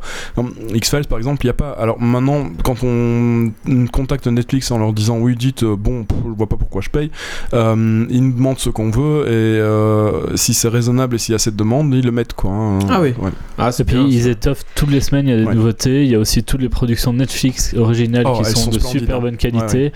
Ouais, Euh, ouais, non, et alors ça marche Toutes les super séries bien. Netflix sont vraiment vraiment bien quoi. Enfin- Le son est toujours excellent. Les... Désolé je te coupe hein, mais euh, en fait j'ai regardé euh, même des Luke Cage et ce genre de bazar là, des trucs que j'aurais pas nécessairement regardé parce que ça m'intéressait pas, des AO, des- et, et franchement euh, j'ai accroché à toutes les séries que j'ai regardées sur Netflix quoi. Enfin le- la musique est toujours là et la qualité de réalisation c'est- c'est c'est- c'est équivalent à, à du Ouais, AMC quoi. j'ai- Enfin, voilà. Un souci avec les séries Netflix, c'est toutes celles- donc, vraiment Netflix, hein, signé Netflix, c'est qu'elles ne finissent jamais en fait. Bah, genre, et la saison ça, 1 est finie et ça finit comme des culs, on sait Non pas mais ça va l'histoire. y a parce qu'elles sont Oui mais bon, Mais c'est vrai qu'elles ça, ça, c'est le cas de toutes les séries. qui finissent au moins la série 1 sur quelque chose. Ouais, J'ai regardé Le Survivant désigné, je sais pas si t'as vu la série là, à voir, c'est sympa. Et ça finit, bah pouf, comme ça. Avec J'ai un gros cliffhanger. euh, Strange. ou- euh, Things. Strange Things. Mais ça, c'est le cas de toutes les séries. Mais non, mais là. Mais il- non, parce que moi, par exemple, tu, tu les finis orphelins Baudelaire dont je parlais, euh, enfin, à la fin de la série, on savait où ils en étaient et on savait Oui. où on allait retrouver. C'est vrai que Netflix il Il laisse. y avait plus ou moins euh, une ouais. Plus ouvert. Ouais, c'est plus ouvert. Ouais. Et, et mais en plus, euh, leurs sujets, les sujets des séries sont intéressants. On prend par exemple Luke Cage qui est un, truc de super-héros, quoi. Le, le mec résiste au bal, bah ok, d'accord. Euh, sauf que c'est un truc qui est filmé dans les années 80 aux États-Unis, euh, dans le milieu black, quoi. Donc on- là, on voit toute l'histoire, euh, on, on voit vraiment toute l'histoire euh, de black aux États-Unis, que ce soit dans les années 60, 70, 80. C'est bien expliqué, c'est bien montré. euh, ça, ça montre à quel point euh, ils subissent une, une certaine oppression. Enfin bref, euh, je vais pas aller dans, dans ce débat-là, mais euh, mais toutes les séries Netflix sont sont clairement pas toujours, euh, euh, enfin elles sont très intéressantes et, et euh, c'est pas juste du, euh, euh, du politiquement correct quoi. Voilà, ils y vont quoi. Et alors, ça fonctionne parce que moi à la maison où je me plains toujours qu'on a une connexion hyper pourrie, Oui. euh, Netflix en fait euh, gère ça très très bien même avec une Ouais, connexion clairement. très Ouais, faible. le- Et euh, pas, t'as pas des gros pavés dégueux de pixels. Les euh, deux premières minutes parfois parce qu'on a vraiment une mauvaise connexion, euh, l'image est un peu plus floue peu et un flou. peu plus parce qu'il Et joue après, sur la devient- qualité, mais après ça buff et on remonte Ouais. en qualité. C'est le, le temps qui buff. Et, euh, euh, et ça marche et ça coupe allez à part les jours où vraiment la connexion voulait plus du Non, tout ça coupe ça jamais, coupe hein. jamais Euh, contrairement à un streaming où ça va avec ma connexion ça va couper 20 fois où va falloir attendre et ainsi de suite donc même même avec une connexion assez faible ça gère Ouais. et il y a moyen de regarder sans problème euh, sur Netflix On a Fatlook donc, qui nous dit sur la chatroom que au début il trouvait qu'il n'y avait pas beaucoup de choix. Mais maintenant il y a vraiment euh, full série, des nouveaux films et Ouais, ça c'est raison, hein. Vraiment étoffé. hein, Il faut le temps. Maintenant, Et ça, ils disent ça tous aussi bien. que c'est bien pour regarder aux toilettes. Hein. Oui, non mais c'est ça. Tout le monde dit que tu peux euh, brancher ton, enfin, C'est sur prendre sur ta tablette et oui. hop, euh, ça, ça reprend Ça- ça- directement ça là où suit, ça switch. ça, ça marche bien Ça sur une switch. connexion Wi-Fi, euh, ça, voilà quoi. Et voilà. Et puis, allez, ça reprend pour- tu t'es pour 12 arrêté balles- ça se Pour 12 souvient balles, tu as 4 t'étais écrans, donc ça veut dire que pour 12 balles, tu peux aller mettre ça chez ton père, chez ta mère, chez ton frère euh, et chez toi, quoi. Tu vois, c'est voilà, c'est top. Mm. Ah, ah, oui, pardon, mais Oh, on, on communique par oui et euh, t'as Moi, j'ai- t'as j'ai- des sessions aussi enfin t'as des comptes Ouais. dans Netflix ouais, donc des euh, comptes différents. Toi, tu regardes des Compte séries enfant, et euh, bah, moi, Ouais, Alice peux regarde d'autres séries ou n'importe quoi. Ben, tu peux justement, euh, tu, tu te connectes sur ton compte et ça reprend où t'étais ta série. Si quelqu'un d'autre dans la maison regardait la même série mais était pas au même endroit, ben, quand lui sera sur son compte, ça reprendra où lui était. Et Ouais, voilà, tu peux diviser tu- par contre, ouais. Ah. vraiment vu que tranquille tu quoi. pouvais regarder en simultané en fonction de. 4 écrans, du 4 en simultané et tu- euh, à 12 tu as- euros sinon c'est deux, le, euh, le plus gros pack. hein, c'est- Oui, oui, mais c'est pour la 4K que j'ai pris, mais je veux dire, c'est combien C'est 2 que t'as par défaut avec le truc Je crois C'est qu'à pour la 10 4K. euros c'est deux avec la HD, sinon euh, il y a Ouais, encore un ça. moins cher c'était c'est un- seul mais euh, t'as Ah, pas c'est la 8 euros HD. ça. Donc là ça, ça vaut peut-être le coup de payer comme les 10 pour la HD. c'est c'est euh. 8 euros, sérieusement, de 8 à 12, euh, il y a euh, ouais, 4 euros de différence, c'est le double du prix. Et, et dire que certains Mais- pensent que WoW est cher. bah, Enfin, non, pas le double du prix, mais, en fait, WoW c'est le même prix que Netflix en fait. Et euh, bref, ça- Si certains on pensent que WoW est cher et disent que Netflix est super cool, mais enfin, c'est disons que voilà, si, si tu, si, si tu trouves que les 12 euros sont chers, ce qui, est- ce qui est- je, je ne critique pas loin de là, hein. Non, non, Euh, non c'est- plus. c'est c'est clair que ça, ça peut paraître cher. Euh, et il faut quand même pas oublier que pour 12 euros, il y a 4 comptes, donc on peut mettre ça sur 4 télévisions, donc ça veut dire qu'il peut y en avoir euh, chez votre père, chez votre mère, chez votre frère et chez Mais- vous, et puis voilà, ça marche quoi. Justement, moi j'ai des amis qui en fait ont acheté un abonnement Oh. à plusieurs. Et en fait, ils ont donc, euh, vu que vous m'expliquez avec les Ah bah oui. sessions, Si donc c'est 4, c'est j'imagine 3 que euros chacun, quoi. chacun a ses sessions et Ouais, c'est ça qu'en fait ils ça. sont mis à plusieurs pour avoir euh, accès à ça. Exactement. Ouais. ça c'est bien, Donc, ouais. euh, c'est- ça c'est te, cool, tu peux te mettre à, à plusieurs À dans trois. un pote et Euh, voilà, ça ou te coûte- dans une maison. ça te coûte 3 Entre euros par mois et euh, t'es à 4. Ça, à mon Et- avis, un jour, ils vont arrêter, hein, Là, c'est légal. Hein. Pour le moment, le, fait de partager ses comptes, c'est légal, hein, Ils clairement. bien par. C'est un peu comme, visser ça. c'est un peu comme Steam qui permet de partager sa bibliothèque avec. voilà, c'est ça. Ben, c'est le même genre. Voilà. Mm. Bon, après, évidemment, vous n'avez pas filé ça à n'importe qui ou revendre Oui, bah sur oui. internet, mais euh, de toute façon, euh, n'importe qui sur le compte peut changer le mot de passe. Hein, donc euh, voilà, vous faites ça avec des gens que vous connaissez, quoi. C'est ça, sinon. Euh, moi j'ai une question aussi. Euh, donc il y a des séries en anglais, j'imagine. Oui. Il y a des séries en français. Oui.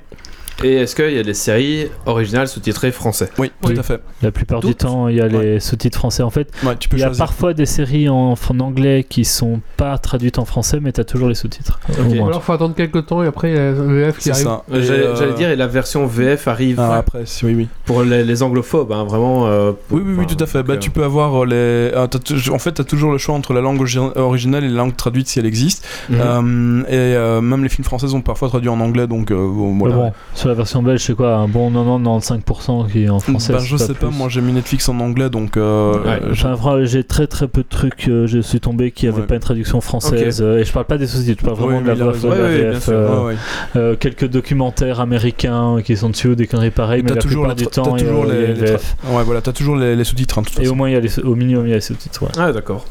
Et euh, au niveau du, du sondage, c'était quoi les résultats les, les plus Euh, des avis négatifs qui ressortaient le plus souvent finalement C'était quoi le- ce qu'on peut reprocher si ça existe à, Netflix Ben, reproche, c'était, enfin, la plupart du temps, c'était le fait que le catalogue était pas complet et que du coup ils Ah allaient ouais, voir le manque, euh, c'est pas assez étoffé. ça, mais euh. sinon, enfin. euh, Et puis il y en a certains comme ils positif. non parce que bah, ils ont dit, enfin, donc je reprends la citation de quelqu'un, ça ne m'intéresse pas puisque je peux tout avoir gratuitement n'importe où en téléchargeant. Quel est l'intérêt de payer? Ben, Ah, c'est difficile de dire ça. Voilà. Disons qu'on on paye la tranquillité. Ouais, de c'est ça. euh, Voilà. Bah, dis- Ouais, disons c'est que- l'éthique aussi, le, Politiquement, pour oui. payer les, les gens pour ce qu'ils Voilà, font. pour être politiquement correct, tu dis c'est pour payer les gens qui font les films et effectivement ça vaut la peine de supporter la, euh, de supporter la culture euh, en Europe, hein, évidemment, parce qu'il y a quand même pas mal de séries européennes aussi. Mm. Euh, ceux qui disent je m'en fous, je peux tout avoir gratuit sur internet, oui, ok, oui, Bah, avec, avec plus les des séries problèmes. de merde et La première personne qui m'a répondu, Mm. elle m'a mis tout simplement parce que c'est vraiment easy. Ouais, c'est une super pratique easy. pour gérer toutes ces séries, films. Ça donne d'excellentes suggestions Ouais. et ça donne une sorte de bonne conscience. Oui, moi le, vraiment le truc c'est easy quoi, franchement, Ouais. voilà. Mm.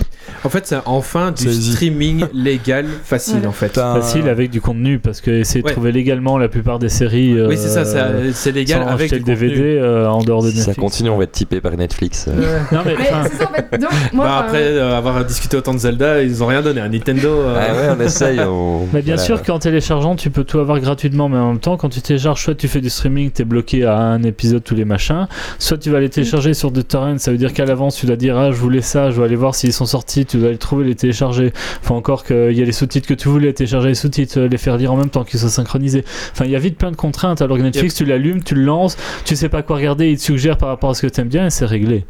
Oui, on va les. on va- Mais en fait, Conclusion, Stacy Ben, conclusion, en fait, moi j'ai fait ça sur un groupe de- d'étudiants de, Namur, parce que bon, j'ai pas vraiment. euh, Ouais. Et ce qui fait qu'en fait, il y a 31 personnes qui ont mis oui, qui adoraient ça, 13 personnes qui ont mis non parce qu'elles préféraient le streaming, 2 seulement qui ont dit non parce qu'elles avaient un compte premium. Donc, Ouais. euh, comme quoi, les comptes premium euh, pour télécharger, ça marche pas tellement. 9 sans compte premium, donc téléchargement en mode. Méga lent comme je faisais et qui me saoule et donc il y a deux personnes qui ont mis non parce que c'est pas gratuit or qu'en fait je trouve que c'est pas si Bah, ça montre un truc, hein, définitivement, euh, c'est que l'offre, l'offre de streaming, euh, si elle est euh, conséquente et Ouais, intéressante, les gens sont prêts, les gens ouais. sont prêts à y aller. hein. Et on retrouve le même genre d'effet avec tout ce qui est Spotify ou Ouais, équivalent pour la musique. Mais euh. c'est ce que tout le monde disait aussi. Ouais. C'est euh, tout le monde dit, moi je pirate parce que euh, c'est chiant le streaming légal parce que j'ai pas de choix, mais euh, je suis prêt à payer pour quand il y aura un choix qui sera vraiment conséquent et que ça sera légal, mais euh, que ça sera, le choix sera vraiment conséquent. Ce qu'on voit avec euh, avec Et Netflix. quoi. voilà. Merci. Merci. On va maintenant passer au coup de cœur, coup de gueule de Doc Gaver. Coup de gueule. Coup de cœur.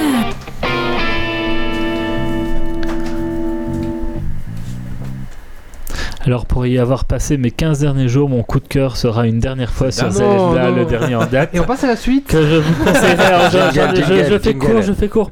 Non, euh, euh, f- c'est un, c'est un jeu que je, qui m'a beaucoup, qui me plaît beaucoup parce qu'il invite au voyage et un jeu où finalement c'est pas la destination qui va importer, mais le chemin qu'on va faire pour y arriver et on est complètement libre, ce qu'on est quasi dans aucun jeu. C'est-à-dire que là, on a envie de grimper le tout en haut de cette montagne, machin, on peut complètement le faire. Alors, je conseillerais aux gens que ça intéresserait vaguement de pas regarder de Solus ni de regarder de Let's Play parce que ça va les orienter sur la façon dont ils vont explorer le jeu, mais juste de foncer et de le découvrir par eux-mêmes parce que tout l'intérêt est là. Merci. Avant, euh, avant qu'on qu'on- qu'on passe à la Ça y est, on a eu un Tipeee Nintendo. Non, mais c'est sur, euh, c'est sur Netflix en fait. Euh, c'est une dernière question que j'ai pas posée. Donc euh, sur Spotify, tu peux avoir la version gratuite et toutes les 30-40 minutes, je pense, t'as une pub de C'est Spotify. possible. Non, Non. pas Netflix. Et tu peux avoir un mois gratuit sur Netflix. Tu peux, ah oui, c'est tu peux c'est avoir ce que j'allais dire, c'est est-ce que à long terme, on pourrait penser une, un Netflix gratuit où tous les tous les deux épisodes, t'as euh, une pub euh, acheter Netflix, euh, prenez un abonnement et puis ça suite, tu vois, une pub avis, de, oui, de parce 30 que secondes. Ulu le fait. Ulu, Ulu, euh, est gratuit a priori pour les gens qui habitent aux États-Unis et ils font ça avec des, des publicités comme euh, dans toutes les chaînes euh, Tu- p- publiques américaines. En Tu vois, je me dis, Ouais. parce que il y a, y a- y Moi a ça me Fat- ferait chier. Hein, y a bon, Fatlook qui mais dit le oui. kit obligatoire Netflix et Spotify. Et c'est vrai que Spotify, tu peux avoir la version gratuite. Ouais, tout à fait, ça marche Et bien donc peut-être que oui, ça marche euh, super bien. D'ailleurs, la Et- différence avec Spotify, c'est que euh, tu payes, c'est pour avoir de la qualité en plus aussi. Hein. Oui. Netflix, tu c'est à peu près ça aussi. sauf- Bah, t'as un mois gratuit, tu peux tester avec le mois gratuit. Netflix, oui, ça pas trop leur business model. Ouais. euh, a priori, Je pense, tellement je sais pas gratuit. s'ils ont le droit en fait. Je sais même pas s'ils ont le droit de le faire. Pour la musique, c'est différent, tous les catalogues sont en ligne. Mais oui, pardon. Euh, voilà, c'était une, euh, une Alors, on voit ça. pas trop Wally à la caméra, mais il est en train de. Il râle. il nous fait les gros- ça, il nous fait les il, il rigole parce qu'il s'attendait pas à ce qu'on parle autant de Netflix. Ouais. et- Il nous fait les gros yeux. Ouais, c'est bien, ça vous, ça vous inspire en Oui, tout ça, cas. voilà, Netflix. c'est- Il, il fait des grands signes. Arrêtez de Maintenant, les chroniques qui font plus de 5 minutes, ça ne va plus. hein. Mais je Non, c'est pas ça, c'est parce qu'on se répète un peu en fait. il, a un tournoi Warhammer demain, il veut aller dormir non, tôt. non, parce qu'en fait on se répète, donc au final, euh, Beaucoup de Reddit, euh, on radote, on voilà, radote. on a beaucoup radoté, donc au On final, euh, On est vieux, hein. je pense que les gens qui nous écoutent, vous voyez. Comme Logan, on devient vieux. et Oui. voilà. Euh, La suite, transition. La suite, transition, euh, on va parler de, de comics. Et on va Oui. parler de Ex Machina. Tout à fait.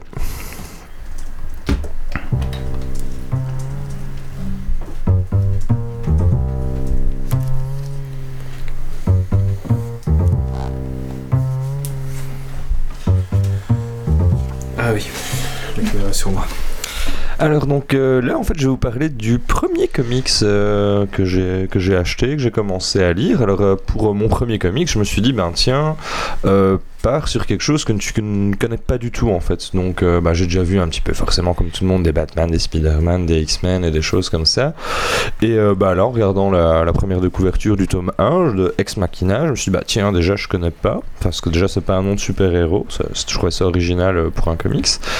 Et puis euh, je connaissais pas du tout le gap, j'ai lu à l'arrière, je me suis dit bah tiens c'est quelque chose de totalement nouveau et donc je me suis lan- lancé dans, cette petite aventure là. Alors ben je vais vous présenter un petit peu Ex Machina ce qu'il en est. Donc en fait c'est une création de Brian euh, K. Vaughan euh, qui euh, s'occupe du scénario et de Tony Harris qui a l'illustration. Donc apparemment c'est pas du tout des newbies dans, dans le domaine. Donc Brian K. Vaughan il a déjà fait deux autres séries de comics. Donc c'est sa troisième série qu'il avait écrite au niveau du scénario. Et Tony Harris, il a fait plusieurs illustrations dans, depuis 15-20 ans pour divers maisons d'édition, dont notamment bah, soit DC, soit Marvel. Donc euh, forcément, il touche sa bille. Et euh, donc la version originale est parue aux États-Unis sous forme bah, de, petits, euh, de petits fascicules. Dischu. Et puis euh, par la suite, ça a été recompilé dans une version euh, allez, Hardcover. deluxe, euh, Broché. donc ça, c'est les termes techniques. Une hardcover, Les une c'est, rendue euh, rigide. C'est ça. L'issue, c'est le truc de sorti. quelques pages qui sort hebdomadaire. sortie, Et après, ouais. c'est mis en, en hardcover, En en, hardcover. en couverture rigide. Comme Voilà. les mangas, en fait. euh, On sent que c'est une bonne ça. Et donc, bah, cette couverture rigide, euh, elle est sortie euh, aux États-Unis euh, et publiée par Urban Comics. Et puis euh, chez nous, c'est maintenant, c'est euh, disponible en 5 tomes. Donc il y a les 55 issues, euh, les 55 En deux tomes, quoi. sorties, qui sont pas en deux tomes, elles sont en 5 tomes. Là, j'en ai Ah, acheté que deux parce que euh, je n'allais pas euh, acheter les 5 sans savoir si c'était bien. J'ai quand même testé avant. hein. En fait, le, le 3 n'est pas encore paru. Ah, si, si, si, si, Ah, d'accord. hein, la, série est totalement finie. finie. Ça Ah, aussi, ok. j'ai fait attention. C'est parce que sur le 2, il était marqué euh, le Non, 3 non, non. apparaître, mais Ah euh, oui, oui. on sait pas. Oui, c'est ça. Ça, j'ai fait gaffe à ça. ouais. Je voulais pas être frustré d'attendre, et etc. Donc, euh, ça, c'était euh, Et donc, c'est une prérogative pour que je me lance là-dedans. Je voulais avoir un truc avec le début et je voulais avoir la fin sans attendre. Ouais, c'est sûr. donc, euh, donc Ex Machina, ben, là c'est le cas. Vous pouvez avoir les, avoir les 5 tomes en, en couverture rigide et vous aurez l'intégrale des 55 petits fascicules qui étaient sortis. Euh, donc c'était publié en 2005 jusqu'à 2010. Voilà, là, en gros, vous avez tous les, les détails euh, Alors maintenant, bah, on va faire quand même euh, un petit peu le, le petit euh, euh, de l'histoire. Donc on a un héros principal qui est Mitchell Andrade. Lui, il est ingénieur de formation, mais il est aussi surtout connu sous le nom de la Grande Machine. hein. Donc la Grande Machine, euh, c'est euh, sa phase super-héros. Donc quand il a été la Grande Machine, il était toujours accompagné de ses deux complices. Et puis c'est un petit peu comme dans le, le film Hancock, où chaque fois qu'il essayait de faire du bien, ça marchait de manière mitigée. C'était pas toujours une franche réussite, où il pensait vouloir aider les gens, mais les gens n'étaient pas du tout reconnaissants ou lui en voulaient. Euh, donc il a été confronté à plein de problèmes avec ses super pouvoirs. Il s'est pas senti assez euh, capable finalement d'être vraiment utile euh, envers les personnes. Et donc bah, il s'est dit finalement qu'il allait se recycler. Il a dit bon le costume de super-héros c'est fini pour moi et je vais faire de la politique. Et donc il s'est dit ça parce que dans le comics la deuxième tour du World Trade Center n'est pas tombée. Et c'est lui euh, qui a réussi à détourner l'avion qui allait se cracher sur la, deuxième tour. Donc forcément, gros regain de popularité euh, parmi euh, la population de New York. Et il va jouer là-dessus avec les médias. Et donc il va être élu maire de New York. Et c'est vraiment là que l'histoire commence. pour le comics, je vais dire, et c'est les cinq années de, les quatre années ou cinq années de son mandat qui vont être parcourues tout au long des, fascicules qui, vont sortir. Alors le la trame principale, elle est divisée ici en, en trois parties. Donc il y a la partie de euh, Michel Ondred en tant que maire de New York. Donc il y a toute une intrigue assez politique. Il y a pas mal de, de dialogues. Donc si on regarde les, les bulles, il y a quand même pas mal de choses écrites. Euh, il y a pas beaucoup de pages avec des, des visuels, avec des, des onomatopées, euh, bam, wham. euh, Enfin, il y a des fois sur quelques doubles pages où on peut vraiment euh, lire pas mal de textes. Donc ça, je trouvais ça intéressant. Mhm. Il y a aussi un petit côté policier qui est, qui est là, parce que vu qu'il est maire de la ville, ben, il va accompagner le, le chef euh, La de, police. la, de la police, donc il participe aussi indirectement aux enquêtes. Ensuite, il y a une petite euh, partie, une deuxième trame dans, dans le scénario où il va se remémorer un petit peu toutes les parties où ses échecs précédents en tant que super-héros et ça fait un petit peu des liens. C'est là qu'on va apprendre un petit peu plus sur le, le passé du héros, sur ce qu'il a vécu avant, etc. Et puis ensuite, il y a une troisième partie que je n'ai pas encore vue, enfin, c'est très léger dans, dans les deux premiers tomes, plus un petit peu sur la vie sentimentale du, du héros, justement, un petit peu les, les à côté, vu que c'est un homme malgré tout. Alors, euh, Ah, on- alors voilà. la question qui doit vous démanger, mais c'est quel est son super pouvoir euh, Voilà. voilà, bah oui, mais j'avais Tout sur la demandé, couverture, il a euh, quatre bras. jusqu'à la fin. C'est ça son pouvoir Non, là je pense que c'est plus un petit peu le côté C'est pour euh, montrer ses deux potes. omnipotent, Beaucoup de chocolat. omniscient, euh, donc il, T'as euh, pas dit qu'il était accompagné de deux personnes tout le temps si si si si, tout à Ah, fait. Trois paires de bras. Enfin, deux, Donc, ouais, trois euh, paires de bras. Donc beaucoup de chocolat, comme l'a dit ça, euh, ouais, Doc euh, tout à fait. C'est ça. Possible aussi, ou le fait qu'il peut être pas partout à la fois et qu'il est omnipotent, donc on a souvent l'impression que c'est lui qui décide d'énormément de choses. Et euh, aussi, euh, ça c'est pour la petite anecdote, euh, c'est pour Ex, Mach- Ex Machina en fait, c'est une sorte. euh, Ce qui C'est- tombe du ciel, c'est qu'ils y arrivent et qu'on s'attend Ouais, pas. c'est ça. Et euh, j'ai appris en c'est lisant ça, je trouvais ça intéressant. En fait, ça vient de la tragédie grecque où il y avait des vieux mécanismes pour C'est faire apparaître les divinités. C'est Donc il y avait des vieux rouages. Et en fait, c'est le, le dieu issu de la machine parce qu'il y avait des rouages. Ouais, Et, c'est ça. et Et je trouvais ça- intéressant. Ça se dit aussi dans, bah, actuellement dans les films, quoi. C'est quand il y a un truc qui se passe pour que ça, ça Ça résolve débloque tout. et- C'est un résolvement ex machina, quoi. Ah bah voilà. Donc ça, ça, je trouvais ça intéressant de l'apprendre. Et donc lui, son super pouvoir, en fait, euh, il va toucher un objet euh, scintillant et orné d'un symbole gravé. euh, bah, ouais, un symbole étrange qui est gravé dessus, il va le toucher et directement bah, il va commencer un petit peu à se faire cramer et il va se retrouver avec des sortes de connectiques euh, à la place des tempes. Donc ça je sais pas si vous l'avez vu sur la sur l'image. Donc Ouais, ici on la un voit peu sur l'image. partout. euh, Ah, je veux bien voir l'image. euh, bah, je- c'est ça, ouais, c'est ça. Comme ça, ça m'aidera aussi à décrire. Donc voilà, si on la- le premier, deuxième tome, ouais, c'est ça. Sur le, le- celui-ci, ouais. Elle est là, on la voit caméra. beaucoup mieux. C'est la caméra ici. Elle est devant toi. Voilà, Vas-y, donc devant on voit toi. ici en fait sur le sur le, le T'as côté l'écran de de cette Doc tempe. devant là, attends. Voilà. Attends, Bah, je, je, je, je je vais n'y mettre- arrive pas. Je, je vais le faire. Bah, montre à la Ok, caméra. bah, je euh, continue à parler. Donc on peut voir en fait que sur euh, ce temple, il y a un petit peu des, des veines en sorte de connectique. Il a ça un petit peu partout euh, sur le corps. Et euh, ça lui permet en fait, depuis qu'il a eu cette euh, brûlure en touchant l'objet, de communiquer avec les machines. Donc il peut avoir vraiment des vraies discussions avec certaines machines. Euh, Plus elles sont développées, plus il peut avoir du répondant euh, avec. Et il peut aussi ben, leur demander de... Donc avec les sextoys partagés qu'on a dire, au voilà, début, hein. J'étais en train d'imaginer avec euh, nous. Ouais, pareil, ouais. C'est que c'est- c'est connecté. Euh, Combien de fois par sinon, semaine euh, Ça, c'est pas encore. euh, dans le tome 1 et 2, en tout cas, ça n'y est pas. Euh, voilà, on dérive, monsieur, on dérive. C'est l'édition spéciale Pornhub euh, pour, Ah. les, pour les 10 ans. Ouais, tout se recoupe. Euh, Voilà. Donc, euh, il est aussi donc capable de donner des, des ordres aux machines. Il peut aussi leur poser des questions. Et tout ça, en fait, c'est utilisé euh, de manière très légère dans le comics. C'est pas le gars qui va tout régler avec ses pouvoirs de super-héros. Généralement, ça va l'aider un petit peu. S'il est menacé ou en danger, bah, il va dire aux, aux armes enrayez-vous. S'il a peur d'être écouté, il va mettre fin Bloquez-vous. bloquer toutes les ondes, etc. Comme ça, il n'y a, il y a pas de- Personne ne peut capter ces, ces conversations. Il peut aussi mettre les gens sur écoute s'il veut, donc ça c'est quand même sympa. À un moment, il va rechercher une bombe, bah, il va parler à la bombe pour savoir d'où ça vient, mais ça se limite à ça. Il va vraiment pas tout régler par euh, la violence. Ça reste quand même un, un comics plutôt politique et basé sur des, des jeux de pouvoir finalement. Donc ça, j'ai trouvé ça intéressant. Et donc dans la, dans la partie euh, grande machine, donc il est toujours accompagné comme de deux personnages principaux. Donc il y a Bradbury, c'est un petit peu euh, le, le gars qui est, euh, il est pas marine, je crois qu'il il travaille dans, dans, un port, mais il a été soldat. Le gaillard euh, solide qui l'accompagne un peu Ouais. partout, et puis un, un Kremlin qui parle un petit peu en ruskeuf, les mots sont hachés en, en français, qui est très euh, contestataire et qui a un regard assez éclairé sur la société. Et euh, lui, c'est lui qui a vraiment insisté pour qu'il fasse la grande machine, etc. Mais, voilà, il y a plusieurs personnages, donc au final, moi j'ai trouvé ça vraiment bien, euh, mais il m'a fallu du temps pour me plonger dedans en fait, euh, parce que le fait qu'il jongle entre le, les flashbacks et le présent, Ah, ça un peut être peu un peu déroutant. c'est ça. ouais. Tu commences, euh, tu as la date qui est toujours notée, puis après tu reviens deux ans en arrière et là il est en super-héros, mais tu sais pas pourquoi. Et après seulement tu comprends la mécanique et c'est sa vie de politicien, puis ça lui rappelle quelque chose Ah de oui, super-héros.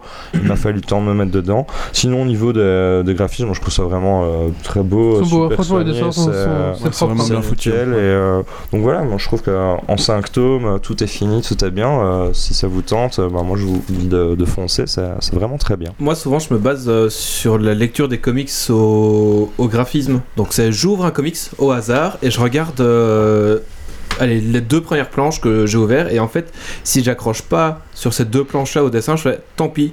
Je- Tu je remets.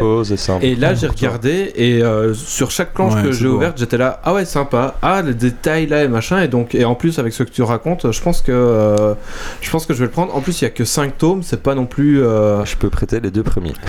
Oui, je repars avec. Ah bah, ben voilà, je- j'irai les acheter. Et euh, bah, c'est sû- sûrement que vous le saviez, mais moi, je le répète, c'est mon premier comics. hein. donc, euh, ce qui est bien dans la version aussi hardcover, c'est qu'il y a tout un. J'ai jamais eu aussi facile de faire un article finalement, euh, parce qu'on nous présente un petit peu euh, la biographie des, des scénaristes, des dessinateurs Ah ouais. dans la première partie. Vers la fin, il y a des bonus, il y a des croquis, il y a des crayonnés, etc. Donc, en plus déjà d'avoir pour un prix très raisonnable, parce que là, en fait, c'est 25 euh, ou 27 euros que j'ai payé ça. Il y a sûrement moins cher sur internet, moi j'ai pris dans un magasin. Euh, donc euh, pour c'est le prix environ pour euh, ce 7 genre de 8 livre. comics. Ouais, c'est Je trouve ça- La, la qualité là. hein. Mais c'est bien, tu vois. Je, enfin, Mais pour je un hardcover, euh, c'est le prix en fait. bah, donc, euh, Moi je trouve que le principe est cool parce que des mangas aussi ça me tente, mais je me dis c'est tellement cher de prendre numéro par numéro, de chaque fois de mettre 7-8 euros. Et là, euh, quand tu fais le ratio, ben, tu divises ce que j'ai payé. Ben, pour un comics, un petit fascicule, ça revient à 2-3 euros. Et euh, je trouve ça très correct. Et en plus, tu as des bonus sur le côté. Donc, vraiment, le format hardcover, si vous connaissez pas le comics, ben, je pense que c'est vraiment un, un bon choix. Ça peut être quelque chose d'intéressant Après, à faire. euh, le- de toute façon, le format souple sort beaucoup moins en Europe, donc avec Oui, les déjà, grosses on séries a qui existent limité. en librairie, mais en dehors de ça, c'est surtout du hardcover qu'on trouvera, le format souple, c'est surtout américain. Ouais. euh. Comme pour les mangas. Merci Titi. Bah, alors- plaisir. Si Merci, je merci. peux du coup préciser Après, par rapport à Urban Comics, euh, enfin Verti- euh, donc euh, c'est DC Comics euh, ceux qui font Batman et tout qui publient ça, mais c'est le label Vertigo et en fait le label Vertigo c'est un label sur lequel ils publient des choses un peu plus sombres et un peu plus matures. Oui. Donc justement si vous voulez des comics qui sont un peu plus typés adultes justement par rapport aux trucs un peu plus adolescents, c'est- vous pouvez aller chercher là-dedans. Il y a quelques très très très bonnes séries qui sont publiées sous Vertigo. Euh, rapidement on va retrouver euh, 100 Bullets, Hellblazer, euh, Preacher, Sandman euh, et bien d'autres. Donc euh, c'est une belle collection pour commencer. Moi, de, toi, tu de- veux rajouter quelque chose oui, de Vertigo, et je conseillerais aussi à Titi, c'est de prendre Bedlam. Donc euh, B-E-D-L-A-M, il n'y a que deux tomes, et en fait, c'est un, Ça, C'est bien ça. c'est un tueur psychopathe qui à un moment pète un câble et rejoint la police, en fait. Et il analyse, euh, il y a des, des résolutions de meurtres en série. Donc c'est un tueur psychopathe qui devient psychopathe et qui rejoint la police? Voilà, c'est ça. En fait, euh, il pète encore plus un câble que ce qu'il est. Et du coup, il rejoint le bon côté, mais toujours euh, la police le suspecte parce que bon, Il n'y a pas une série là-dessus Comment c'est euh, le Dexter. Dexter, ouais, c'est Euh, pas ça. non, mais c'est pas, c'est, Ah. c'est pas du tout ça. C'est un peu, c'est un peu plus violent que D'accord. Dexter quand même. euh, et, euh, et voilà, donc il y a que deux tomes, et on voit vraiment l'évolution psychologique et très, euh, très bizarre aussi. Et c'est, c'est pareil sur euh, Vertigo. Et donc c'est, euh, c'est assez sanglant quand même et assez mature. Mais, euh, mais c'est pas un super héros. Il a pas de super pouvoir. Il est juste hyper intelligent en fait. Mais tous les comics sont pas des cool. super héros. Exactement, ah oui, oui, tout à fait. Et, euh, D'ailleurs, V for Vendetta fait partie des trucs Vertigo. Ah oui, d'accord. Ok. Donc voilà, Merci. t'as de la lecture pour le prochain. Avec plaisir, moi, je veux bien les lire. Et maintenant, c'est mon coup de cœur, coup de gueule. Coup de gueule. Coup de cœur. Alors moi j'en ai marre de ces chroniqueurs qui font des chroniques beaucoup trop longues et qui se répètent beaucoup trop. euh. Non, non, non. Alors moi, mon coup de cœur, euh, Et qui savent pas de plus triptyque. tôt un coup de gueule, ça va être euh, Disneyland justement. Ils ont fait la promotion sur euh, janvier à mars, la saison de la Force. Donc on s'est dit bon bah tiens, on va aller voir ce fameux saison de la Force. La saison de la force de Star Wars, euh, enfin de Disney, se limite juste. Alors, vous avez trois activités. Il y a la patrouille des Stormtroopers. Ensuite, la patrouille, c'est quand même sympa, on va aller voir ça. C'est une sont- parade. Ils sont 4. Ils sont deux. ah merde Dé- Déjà à 4 je trouvais ça un peu cheap, mais 2. Deux, c'est c'est Alors- cheap. Deux deux Mais il y a- activités. il y a mais- vraiment que les deux. autres sont morts. En fait, il y a vraiment que 2, ou alors il y a 2, mais. Non, ouais, il y a deux, deux dans le parc. Ah d'accord, ouais. Voilà. Euh, Ok. Donc voilà, ils sont deux. Après, c'est- leurs costumes sont magnifiques. Mais je pense que en semaine. Oui, bah même. Il faut euh, après qu'en oui, week-end, bah, souvent les personnages sont plus nombreux en week-end. Ah Non, oui, c'est mais pas la ça. saison de la force, la saison de la force quoi. Voilà, Ouais, ça euh, c'est tout le la temps. patrouille, enfin, euh, c'est- 2 quoi. tu vas à n'importe quelle soirée costumée où le gars il craque, tu peux avoir un Stormtroopers euh, plus ou moins. et Là, c'est bon. ça quoi. Après, voilà, les costumes Plus ou sont très beaux. Je pense que c'est des vrais euh, tirés du film. Je sais pas, en tout cas, elles sont magnifiques. Bon, bah voilà. J'ai réussi à avoir une photo. Parce que du coup, C'était euh, beau. J'ai dû faire la file avec tous les gamins. Ce des choses qui. Et j'étais C'est pour le boulot, c'est pour Geeks J'étais impressionné de voir les petits enfants. Qui, tous les petits gamins qui connaissaient à fond Star Wars et du coup c'était drôle Ah ouais. parce que Ouais, j'ai- il filleul, connaît super bien. j'ai fait la réflexion tout haut mais, mais comment ça se fait que les gamins ils connaissent Star Wars? Et ils ont fait des super Et- séries animées. Hein. il y, a un- il y a un papa qui avait sa petite sur les épaules qui fait c'est à cause des papas bah oui, ça, c'est clair. Non, mais euh, notamment Star Wars Rebelle, euh, la dernière en date, qui sont des super dessins animés. Clone Wars aussi. Qui ont aidé aussi. Ouais, mais bon, ouais, j'étais étonné quand même. Alors, il y a ça. Il y a euh, un autre événement qui s'appelle euh, le Premier Ordre. Euh, donc, en fait, là, c'est un mix entre nous remonter les, nous remontrer les images du, du- des films sur un écran géant. Ouais. Voilà, pour Pourquoi pas terrible. Pourquoi pas Et il y a quelques, quelques mecs déguisés qui vont venir se pointer. Donc on va voir euh, Chewbacca, on va voir Davador qui va faire son petit, son petit truc. Et on va voir les deux Stormtroopers euh, qui ont Toujours voilà, les mêmes, monter hein. sur scène. Euh, voilà, il y aura un petit. Vous fais une petite mise en scène, un petit truc comme ça. Voilà, c'est pas, c'est pas Donc le fou. seul budget était dans la publicité en fait. Ouais. Alors, Je dirais. Merde. Dernière chose, euh, il y a un autre événement où là il y a un peu plus de monde, mais c'était un peu ça aussi. Donc c'était, euh, euh, ah, il y a un petit 2-3 feux d'artifice. Il y avait un mec en Dark Maul qui venait faire du, du Krav Maga avec ce, cette double truc. Bon, c'était sympa, mais euh, en fait, à chaque fois il vient faire ça 5 minutes puis il se casse. Donc on l'a vu 4 fois ce gars-là. À force, tu Euh, connais. voilà, donc là il y avait un peu plus, mais c'était la même chose, sauf qu'il y avait un peu plus, il y avait des Stormtroopers au sol et qui faisaient, euh, il y avait Et une petite. Capitaine Phasma qui faisait son petit truc et qui faisait euh, gauche droite gauche droite, voilà machin, bon, voilà. Et euh, au soir il y avait le gros événement, je sais plus comment ils appelaient ça. Bon là c'est un peu plus impressionnant parce qu'ils diffusaient en fait sur, euh, il y a la Sur le Tower, le Tower, non c'est Tower Hotel, euh, toi. Ouais. Oui. Ils diffusaient un, un truc, tous les, hum, tous les trucs avec des lasers, un peu des fumigènes, des feux d'artifice. C'était un peu mieux, mais c'était pas foufou. Ils remontraient des, des épisodes du film. Et ce que j'ai trouvé un peu malhonnête de leur part, c'est qu'ils mélangent les anciens, enfin les- la prélogie, la trilogie et leurs trucs à eux. Et en genre, euh, bah tout ça c'est nous quoi. Ah ouais, Ça, ouais. leur, ça leur appartient maintenant. oui, ça leur Ouais. appartient. Ah donc ils peuvent. euh, bon. Oui, oui, Et ils quoi, peuvent. ils ont pas mis Mickey en Jedi dans non, la non, parade non, non, non, ils, ont pas osé. Ils ont pas osé, je pense. Ils sont pas à la parade, c'est vraiment un truc à part. Donc ils ont quand même pas, ça va, ils ont quand même pas trop souillé la licence, mais à la fin, enfin, à, à la C'est fin. avec Dark Vador en ice, Ouais, qui fait du patin. mais bon voilà, enfin, Rigole pas, ça va arriver, je pense. c'est- ouais. Ça me fait trop rire. Allez, mais il y a quand même un truc qui était vraiment Oui. très bien. Alors, par contre, il fallait trouver dans le parc. C'était dans le parc Disney. Par contre, c'était un peu paumé. J'en ai vu deux mecs qui attendaient de voir un truc. Je dis, bah, c'est quoi? Oh, Bah, c'est Jedi Training. Donc, on dit, bah, vous pouvez venir à ce temps-là, à ce temps-là. Et c'est des gamins. Enfin, voilà. Et en fait, c'est ça, c'est la grande surprise. C'est le seul coup de cœur qu'on a par rapport à cette saison de la Force. C'est des gamins. euh, ils vont euh, l'après-midi s'entraîner. Donc, ils arrivent. On leur donne un petit costume de Jedi, un petit, un petit laser. Et puis, ils font deux, trois entraînements et tout ça. Donc, ceux, ils sont dans le thème. J'entendais euh, la- l'animatrice qui disait, bonjour, je suis, euh, je sais plus comment c'est son nom de Jedi.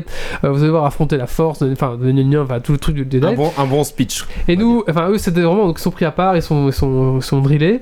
Et euh, après, ils montent sur scène. Donc nous, on est, on est devant la scène et eux, ils arrivent comme ça, hein, comme des Jedi. Enfin, ça, ça doit être très bien pour les gamins. Mais malheureusement, c'est entre 7 et 12 ans, sinon j'aurais fait.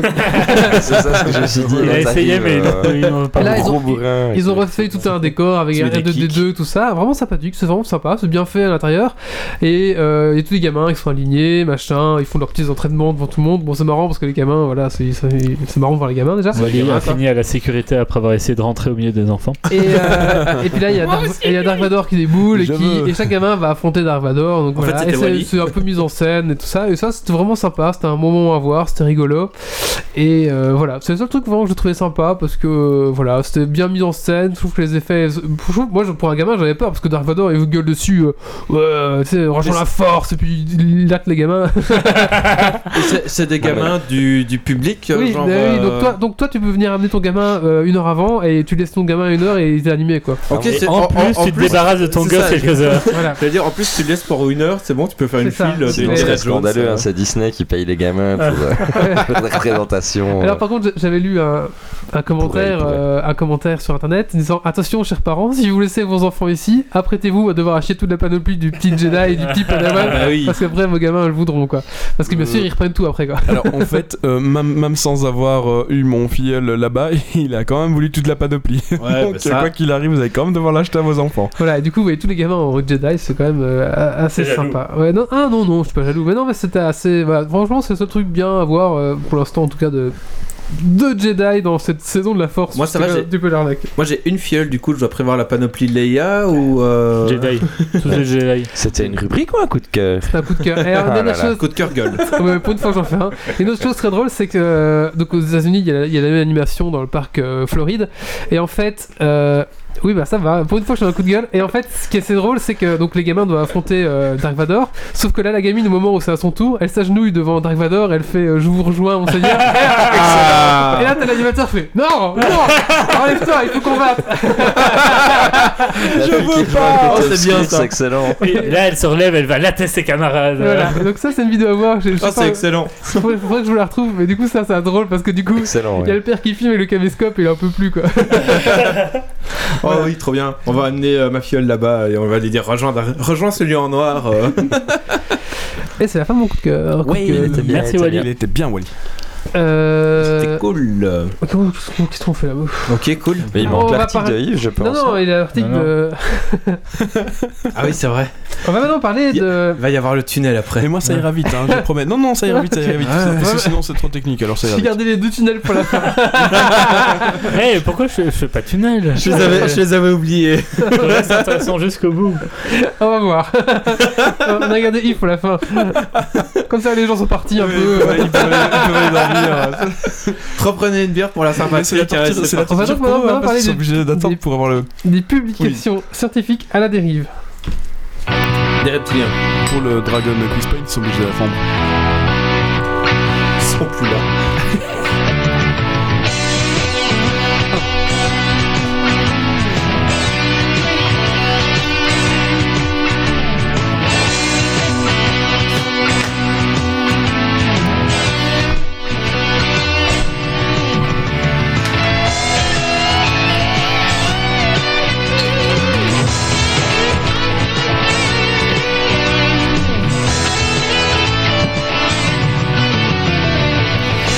Et dis-moi, Jamy, je suis à Lyon, au centre scientifique, et il paraît que les publications scientifiques sont à la dérive. Mais oui,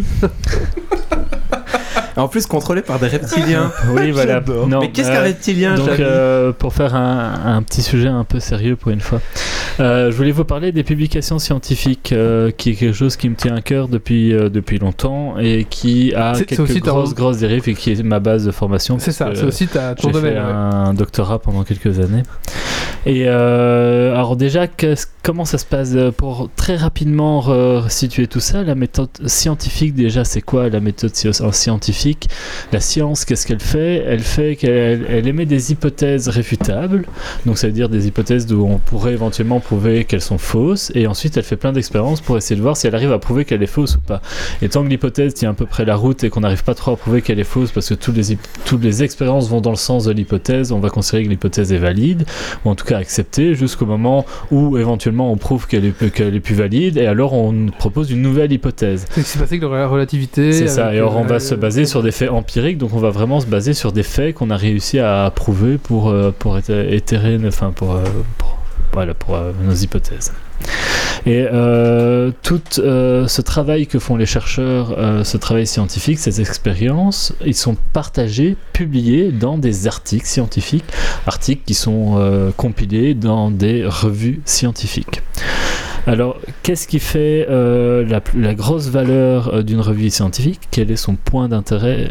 C'est qu'elle est revue par les pairs. C'est-à-dire qu'une publi scientifique, pour être acceptée, elle va euh, être d'abord soumise à d'autres scientifiques du domaine, donc pas des scientifiques qui font totalement autre chose, mais qui font des choses très similaires, pour être analysée afin que eux déterminent si le travail est valide et à ce moment-là, la publication est acceptée et publiée. Alors souvent, on va avoir trois facteurs principaux pour décider qu'une euh, publication est valide. C'est qu'il va falloir que le travail soit de qualité, avec des expériences qui ont été euh, reproduites plusieurs fois pour montrer que le résultat est reproductible. Le but, c'est que les autres personnes puissent le refaire aussi. Euh, L'originalité, alors ça, on va y revenir parce que ça peut être, une ça peut être un problème. C'est-à-dire qu'on peut publier dans les publics scientifiques que quelque chose de nouveau. On va pas savoir publier quelque chose qui a déjà été fait. Et euh, Ça paraît logique. Oui, c'est ça. Euh, la- Enfin- L'originalité, qualité, nouveauté. Enfin voilà, c'est c'est un peu les gros Mhm. facteurs sur lesquels on va se baser. Euh, C'est- logique, mais ça prouve la qualité logique. du travail scientifique parce que Mais ils- ça ils sont pose un problème. de publier pour, euh, pour sur lequel je vais carrière. revenir. Yep. Alors, euh, les... Alors évidemment, les revues scientifiques ne se veulent pas toutes et elles sont euh, évaluées avec un facteur d'impact. Alors c'est quoi ce facteur d'impact? C'est très important pour les chercheurs. C'est en fait une euh, valeur moyenne du nombre de fois où la publication sera citée. En fait, quand on cite des travaux pour dire, ben, moi quand je fais quelque chose en tant que scientifique, je ne base pas, je pars pas de nulle part je sur passe certaines sur les sources, travaux euh, qui ont déjà été réalisés avant. Et tout ce qui a été ré- déjà réalisé avant, on appelle ça l'état de l'art. Et tout- toutes les bases que je vais utiliser, en fait, on, viennent elles-mêmes de publications scientifiques. Et donc le fait de, de citer ces sources, c'est très important. Et c'est ce que parfois les journalistes ou les certaines revues scientifiques oublient de faire. Euh, une bonne pratique, même euh, sur Internet, quand vous avez euh, des faits qui sont émis, même sur Facebook, ça serait que les sources soient citées pour que vous puissiez vous-même aller vérifier l'information. Euh, et alors, c'est donc moi, si je me base sur une publi existante, je vais la citer et donc je vais dire ça vient de cette publication-là. Et donc le facteur d'impact dit euh, ben voilà, si vous publiez dans mon journal, en moyenne, les publications de ce journal-là sont citées X fois. Et ça, c'est le facteur d'impact. Évidemment, plus un- une publication est citée, mieux c'est parce que plus la publication est reconnue par, euh, par les pairs en Mais fait. c'est les fausses, plus elle, elle induit en erreur des gens. À quel niveau Euh, Explicite? Bah, par exemple, tu, tu as fait une, une publi. Oui. euh, qu'on pense être juste mais qui est fausse en fait. Et si tout le monde base leurs travaux sur cette publi, Mais ça, généralement, euh, enfin souvent tu fais des expériences et donc il y a un moment donné où tu reproduis au moins une partie du travail qui a déjà été fait. Donc si jamais il y a une public, moi je veux faire une manipulation en chimie, moi je faisais la chimie, euh, je dois recréer une molécule. Euh, Il y a peut-être une partie qui a déjà été faite et je vais vouloir aller plus loin, faire plus avec. Et ben je vais d'abord me baser sur le travail existant pour refaire ce qui a été fait. Si maintenant je prends une publi, je fais la même chose qu'eux et ça marche pas, ben alors je vais éventuellement chercher une nouvelle méthode pour le faire qui n'existe pas ou un autre article qui parle d'une autre méthode qui fonctionne. Et Donc du- euh, du coup, la pluie qui a pas fonctionné, je vais jamais la citer puisque j'ai pas réutilisé ce travail-là, ça a pas fonctionné. Tu, tu peux la citer, mais en la discréditant, entre guillemets, en disant C'est plus compliqué. J'ai essayé cette Euh, technique, mais ça ne marche pas. C'est est- une bonne question, C'est ouais. un peu plus compliqué. Alors je vais y revenir. Ok. Donc pour terminer avec le, le facteur d'impact, c'est juste que, euh, en gros, plus le facteur d'impact d'une publi est haute, plus la publi est reconnue et plus c'est dur de publier dedans. Mais plus quand vous publiez dedans, c'est le jackpot et vous êtes euh, bien vu. Donc les deux plus grosses pubs de, ah, pardon, les plus, deux plus gros trucs scientifiques, c'est Science et Nature. Souvent, si un Belge publie un truc dans Science et Nature, euh, vous êtes sûr que vous en entendez parler même au journal parlé ou au journal euh, papier classique euh, parce que c'est exceptionnel.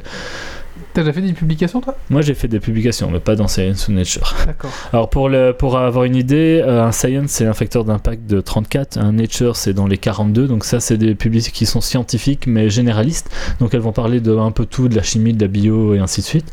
Après moi en chimie des polymères par exemple, et un- alors ça dépend des domaines évidemment, les facteurs d'impact il faut surtout les comparer par rapport aux journaux du même domaine parce que d'un domaine à l'autre ça va varier parce qu'il y a des Oui. domaines où il y a, il y a beaucoup plus de publications dans les trucs de médecine euh, de Si c'est- chirurgie, il y a énormément de publications, alors que peut-être qu'en chimie polymère, il y en a moins. Si c'est Euh, hyper spécifique, C'est ça. c'est un domaine le- plus, ré- de suite, plus le réduit, facteur d'impact est plus réduit. Donc mais moi, peut-être qu'il en- est- plus réduit dans une rubrique, mais en fait, dans cette revue, enfin dans une revue, mais dans cette revue, C'est très ça- bien vu dans ce domaine-là.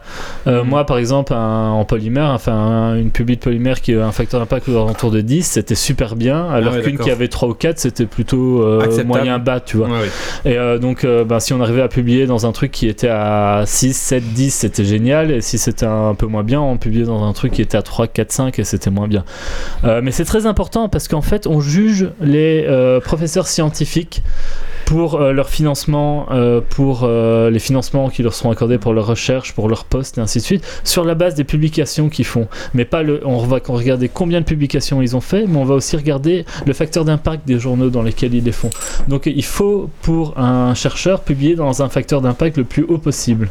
Et ça, ça va commencer à rentrer dans les dérives. Parce que publier dans un journal, c'est cher. Alors ça va coûter à peu près euh, autour des 1000 euros de publier dans une revue. Sachant que en fait, euh, le scientifique et l'université se fait avoir à tous les niveaux. Parce qu'ils payent pour publier, mais ils payent pour aussi acheter la revue pour pouvoir la lire. Sachant qu'un article simple, c'est une trentaine d'euros. Je vous laisse imaginer le prix mensuel de ces revues-là. Donc juste un article. Euh, donc on paye pour publier. On paye aussi pour avoir l'article, sachant qu'on fait la- les, les scientifiques font quasiment toute la mise en page, les, publi- les publications font plus grand chose. Je, je termine. Et euh, le dernier point, c'est que la revue par les pairs, c'est fait aussi par les scientifiques. C'est-à-dire que moi, je publie, enfin, mon professeur qui m'encadrait publie dans une revue euh, mon ma recherche. Ça veut dire que cette revue-là, en moyenne, pour une publi qu'il a fait, va lui envoyer trois publis à relire pour valider si le travail est bon et ou de le pas. faire gratuitement. Et lui, il le fait gratuitement aussi. Et donc, en fait, les éditeurs de revues s'en mettent plein la poche Plein la en ne faisant quasiment rien. Et t'es obligé de publier pour que ta carrière. Et t'es obligé de publier choix, pour quoi. ta carrière, mais c'est au point où, ben, clairement, des universités comme les universités belges, tu peux pas tout payer. hein. Moi, j'ai téléchargé illégalement à peu près 50% de mes publis Ouais. parce qu'on n'en avait pas accès à l'UNIF et qu'on n'avait pas Ouais. les moyens de les acheter et que tu en as besoin pour faire ta recherche. Mais même des grandes universités historiques comme Harvard ou autres Mais- ne mais en savent plus- plus payer l'entièreté des abonnements dont ils ont Mais besoin. en plus, Ah c'est honteux parce que ces, ces publications-là, elles sont normalement en règle générale, ce sont des universités publiques, donc euh, c'est de l'argent euh, qui appartient aux, gens, au peuple en fait. Hein. Oui, et On puis- devrait être libre. Puis de parfois, droit, hein, on te fait payer encore euh, X euros de plus pour une figure couleur, ce qui s'expliquait il y a 50 ans quand on publiait en papier une photo couleur, c'était plus cher. Mais maintenant, tout est numérique. Enfin, je veux dire, il y a très peu de publics qui sont encore en version papier. C'est ma question, pourquoi il n'y a pas une plateforme qui s'est mise en place Mais gratuitement? parce que, alors ça existe, il commence à y avoir des publics libres de droit où en fait on a le même système, la revue par les pairs, sauf que euh, on, on vire le côté éditorial des revues Ouais. très Mhm. chères. Pas besoin, Mais on a ces revues-là hein. sont moins bien vues et ont un facteur d'impact faible. Ça. Et donc le problème, c'est que le professeur qui veut faire son trou, qui veut avoir ses financements et faire sa place, s'il commence à obligé. publier là-dedans, eh ben il est foutu parce que ses publis ont moins de reconnaissance et donc quand il va être face à quelqu'un d'autre pour avoir un poste ou un financement, eh ben c'est l'autre qui va passer parce que ses publis sont dans des journaux mieux vus. Et donc c'est un cercle vicieux parce que si tout le monde se mettait à le faire, ça marcherait très bien, mais tant que tout le monde joue pas le jeu, eh ben alors euh, ça marche pas. Alors il y a Guybrush euh, qui nous dit qu'il existe des générateurs aléatoires d'articles scientifiques et certains articles ont été acceptés dans les conférences. Alors il a envoyé le lien si tu veux. Ah ouais. Euh, attends, je vais sur la chatroom, on va aller voir ça. Tu mets les deux, tu mets quatre auteurs et puis il te Mais fait un petit Ce que, ce que mishmash. j'entendais, c'est que justement, comme tu dois publier, enfin, comme quand tu publies, tu es obligé de revoir des articles, il y a euh, une grosse partie des expériences qui ne sont même jamais reproduites euh, quand elles sont revues par les pairs. Et euh, certains euh, euh, pairs, justement, pour avoir plus de publications, euh, font des, des revues un petit peu bâclées. Euh, Donc, c'est vraiment clairement euh, un cercle vicieux, en fait. C'est plus un, c'est plus un modèle qui est adapté euh, à, à Là, tu en as, fait. tu as cité deux autres dérives. Alors, on a la première dérive qui est que euh, il y a trop de publics. Enfin, avec le avant, euh, historiquement, c'était euh, l'Occident et ainsi de suite. Enfin, les, les grosses revues. Maintenant, c'est ouvert au monde. Il y a beaucoup, beaucoup, beaucoup. Les gens n'ont plus le temps déjà de faire une re- la bibliographie. Maintenant, c'est tellement de revues à parcourir. Enfin, c'est horrible. Les gens, pour être sûrs de passer, plutôt que d'envoyer un journal, eh ben, ils envoient à plusieurs et ils essayent que ça passe. Et puis parfois, Mhm. du coup, ça passe en même temps en plusieurs. Donc la revue est la même à plusieurs endroits. Alors les Chinois sont très forts pour faire des publics dans plein de journaux. euh, on va retrouver quatre fois la même euh, texto quasiment la même euh, revue, ainsi de suite. Euh, les gens, il y a tellement à reviewer pour les professeurs qu'ils ont plus le temps de faire ça sérieusement, correctement. Et comme on peut pas non plus publier un travail qui est pas neuf, ben plutôt que d'approfondir ses résultats jusqu'à avoir un truc très béton, on va publier très vite quelque chose qui est un peu plus superficiel. Parce que si quelqu'un d'autre publie avant nous cette même chose, même un truc plus superficiel, mais il l'a fait avant. Quand nous on va arriver avec notre truc béton Mais et c'est c'était déjà beaucoup fait, en plus fait. soigné, il y a moins de nouveautés et notre truc sera dans un moins bon journal avec un moins bon facteur d'impact alors que notre public est peut-être Ouais. beaucoup plus intéressant. J'ai- J'ai une question. Est-ce que on peut faire une publication donc originale neuve, superficielle, puisse euh, reprendre notre première publication pour euh, approfondir une première fois, puis reprendre cette. Tu peux euh, toujours parce qu'à ce moment-là tu vas rajouter de la nouveauté, mais Oui, voilà, euh, tu ça. seras toujours dans un généralement un peu moins au- mieux dans le même journal ou moins bon tu feras parce que évidemment pour être dans les top journaux faut vraiment des trucs ultra béton, mais c'est toujours prendre le risque que si c'est déjà arrivé moi dans mon labo, hein. hein. pas moi mais un collègue ou à quelques mois d'intervalle un autre un autre labo sort la même chose que nous et lui et ben du coup son truc au lieu d'être dans un journal à un facteur d'impact de 6 ou 7 c'était dans un truc de 2 ou 3 parce qu'il a réussi à magouiller pour le sortir quand même, mais c'est ça a moins d'impact, c'est moins bon pour sa carrière, euh, c'est moins bon. Et, et c'est là que l'espionnage euh, joue son rôle Ouais, aussi, hein, aussi, parce que euh, ça, ça passe. euh, Enfin, je veux dire, quand tu dois par exemple aller aux États-Unis en tant que scientifique et qu'on te prend ton portable à la frontière pour lire ce qu'il y a dessus, il y a de fortes chances que ton travail euh, passe à la moulinette, quoi. Ouais. Malheureusement, ben, tu te fais passer par devant, et puis forcément, c'est toujours les mêmes qui sortent Ouais, les ça. Alors ça pousse à faire du travail bâclé. Et surtout, le problème, un autre problème un peu plus caché du fait de ne pas pouvoir publier, que- publier que des choses nouvelles, c'est qu'à un moment donné, normalement, euh, l'intéressant, c'est pas que nous au labo, on ait pu refaire dix fois la manip avec le même résultat, mais c'est qu'éventuellement, 10 autres labos dans le monde, quand ils vont faire le même genre de recherche, puissent faire le même résultat que nous avec les mêmes données. Yep. Euh, mais ça, il y a personne qui perd son temps à refaire la même chose que ce qui a été déjà fait, puisqu'il pourra pas le valoriser pas dans une ouais. publication scientifique. Et ça La seule raison où ce sera fait, c'est si derrière tu peux aller plus loin et faire autre chose avec. Et encore, euh, ça sera à peine toujours, cité, ouais. Et voilà. Et, euh, et voilà. Et, Et donc c'est peux- pour ça il y a plein de publications scientifiques que quand on va essayer de reproduire, ben en fait on n'y arrive pas parce que toute l'information n'est pas là ou parce qu'en fait ils ont un peu magouillé les résultats et ainsi Ah de ouais. suite.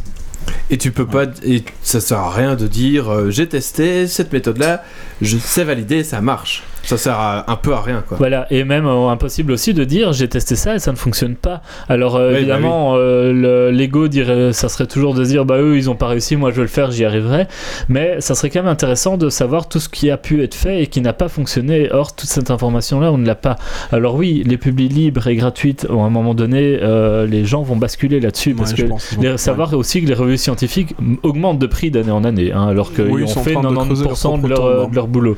Et ils s'en Ouais. mettent plein les poches pour Oui, l'instant. mais ils sont vraiment en train de creuser leur propre tombe, parce que je Euh, pense à terme, on pourra plus faire autrement. hein. Et alors je vais terminer là-dessus, mais euh, j'y avais beaucoup réfléchi en me demandant qu'est-ce qui pourrait fonctionner.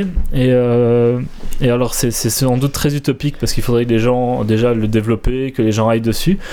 Mais j'avais imaginé euh, pourquoi pas faire un système à la euh, Wikipédia, quelque chose où on pourrait publier nos travaux, où les gens pourraient les commenter parce qu'on a ces triples Git. pages de discussion, où on pourrait euh, discuter de ce qui fonctionne ou pas, et éventuellement mettre à jour cette page avec des nouveaux résultats qu'on a eu et dire tiens on a été plus loin, on a ça en plus et ainsi de suite, et avoir ce côté discussion et pouvoir du coup exprimer tout ce qu'on a essayé et qui n'a pas fonctionné. Et on pourrait le faire dans Wikipédia, mais sinon, il y a un, un groupe de Ou un scientifiques. équivalent, mais Il y a euh, un groupe de scientifiques qui ont sorti euh, un- une publication sur Git, euh, GitHub. Donc c'est une Ah oui. publication qui est open à tout le monde. Yep. Euh, tout le monde peut travailler dessus. Eux vérifient euh, les nouvelles informations qui arrivent. Ils gardent toujours le contrôle. Et ils peuvent les intégrer ou pas dans leur dans leur travail.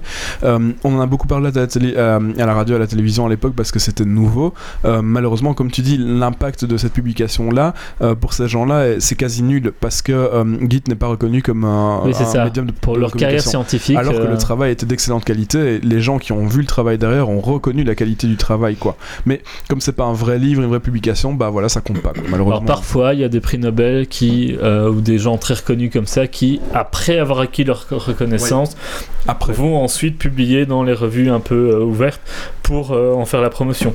Mais Et c'est bien, c'est positif parce que c'est comme ça qu'on va les faire connaître et qu'on va les faire augmenter. Alors il y a aussi des domaines dans lesquels où euh, les gens commencent à très fort publier là-dedans. Je sais qu'en maths et en physique, qui sont souvent des, en fait, c'est des domaines de recherche euh, un peu plus fondamentaux où il y a déjà de base moins de budget et donc la recherche se fait un peu comme ils peuvent. Et donc là, bah, ils sont moins après les, les- les bourses et les budgets puisqu'il n'y en a pas. Donc eux vont plus aller vers les publis ouvertes et ainsi de suite, d'autant plus que ça Mhm. coûte moins cher de publier là-dedans. Mais euh, voilà un peu les dérives qu'on peut trouver à travers les publications scientifiques. Et comme tu l'as dit, elles creusent leur propre tombe parce qu'elles sont de plus en plus chères.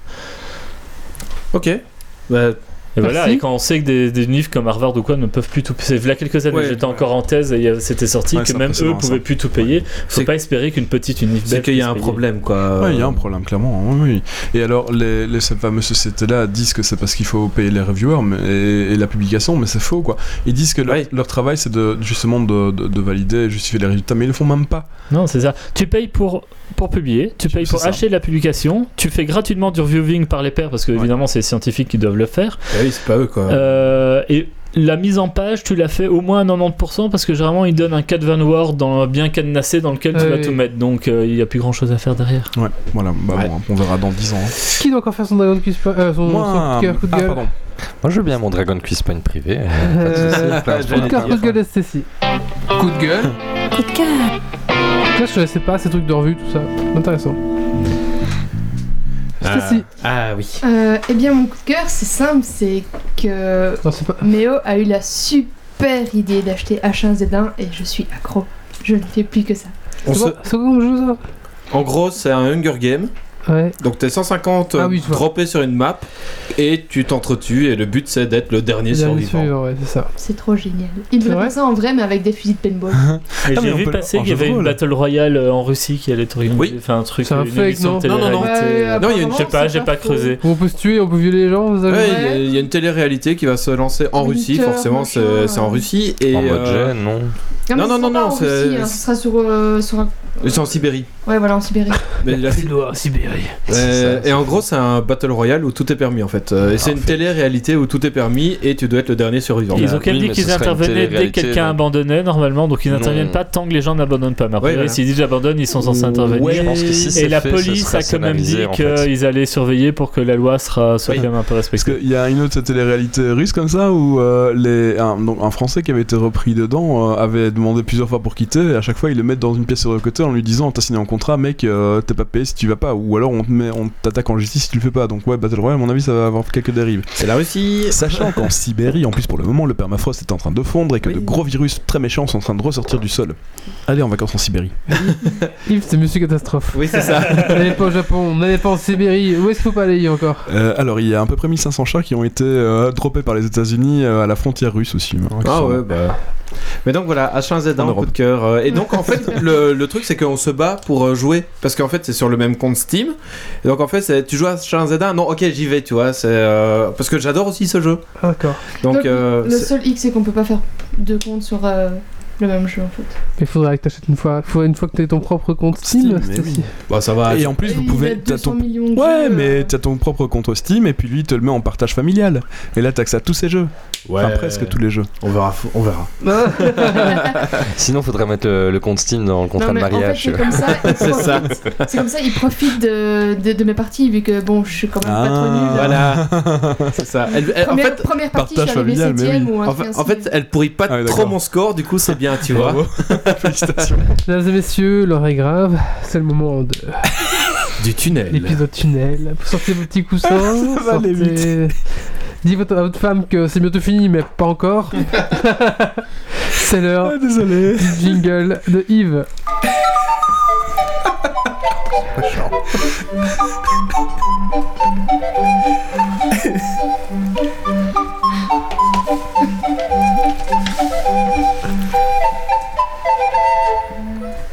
Et alors juste avant, euh, Qui veut une bière non j'ai un euh, Gad- je remercie Gado qui a envoyé une vidéo qui a l'air très sympathique par rapport à ce dont je parlais pour les publier, donc je vous la partage sur la chatroom. D'accord. Eh bien, je vous avais laissé tout à l'heure avec euh, les dernières news de la semaine, donc Kaylan Conway, la première conseillère de Trump, euh, qui indique qu'Obama aurait espionné Trump via son micro-ondes. Alors, Kaylan Conway, si vous ne la connaissez pas, c'est celle qui se retrouve euh, à genoux sur le fauteuil du président en train de prendre un selfie quand il y a euh, 50 euh, directeurs d'école dans le bureau ovale. Bon, voilà, ça vous situe un petit peu le truc. Et donc, la question c'est est-ce qu'un micro-ondes peut vous espionner? Eh bien, la réponse n'est pas si simple que ça. De prime abord, nous pourrions dire que non, le micro-ondes ne peut pas vous espionner. Euh, on peut cependant imaginer qu'une caméra puisse se retrouver à l'intérieur de ce micro-ondes, caché derrière les digits, euh, et que ce micro-ondes soit branché forcément sur le courant, et que via des adaptateurs de ondes porteuses sur le courant, on puisse récupérer ces informations sur euh, ben, ce qu'on veut récupérer. Ou alors, bref, voilà, vous imaginez un micro-ondes connecté, on, peut, on peut facilement l'utiliser pour enregistrer des choses. Euh, on rigolait un petit peu euh, dernièrement à propos de ces micro-ondes-là, euh, pour savoir si un micro-ondes était un micro-ondes pirate ou pas, un micro-ondes espion ou pas, c'était de vérifier si euh, C'est l'horloge surréaliste, je trouve, comme questionnement. c'est vraiment ça en plus c'est surréaliste parce que en gros on s'est un peu foutu de la gueule de Conway évidemment parce que ça paraît ça paraît tellement gros Euh, elle a majoritairement tort. Maintenant, on peut imaginer pourquoi elle a dit ça. Euh, je, suppose qu'elle euh, parlait d'un bug, donc d'une caméra implantée dans un micro-ondes euh, qui permettait d'espionner le président. Pas président à ce moment-là, mais d'es- d'espionner Trump chez lui. On peut imaginer qu'on puisse mettre des caméras un peu partout. On va en discuter, mais voilà.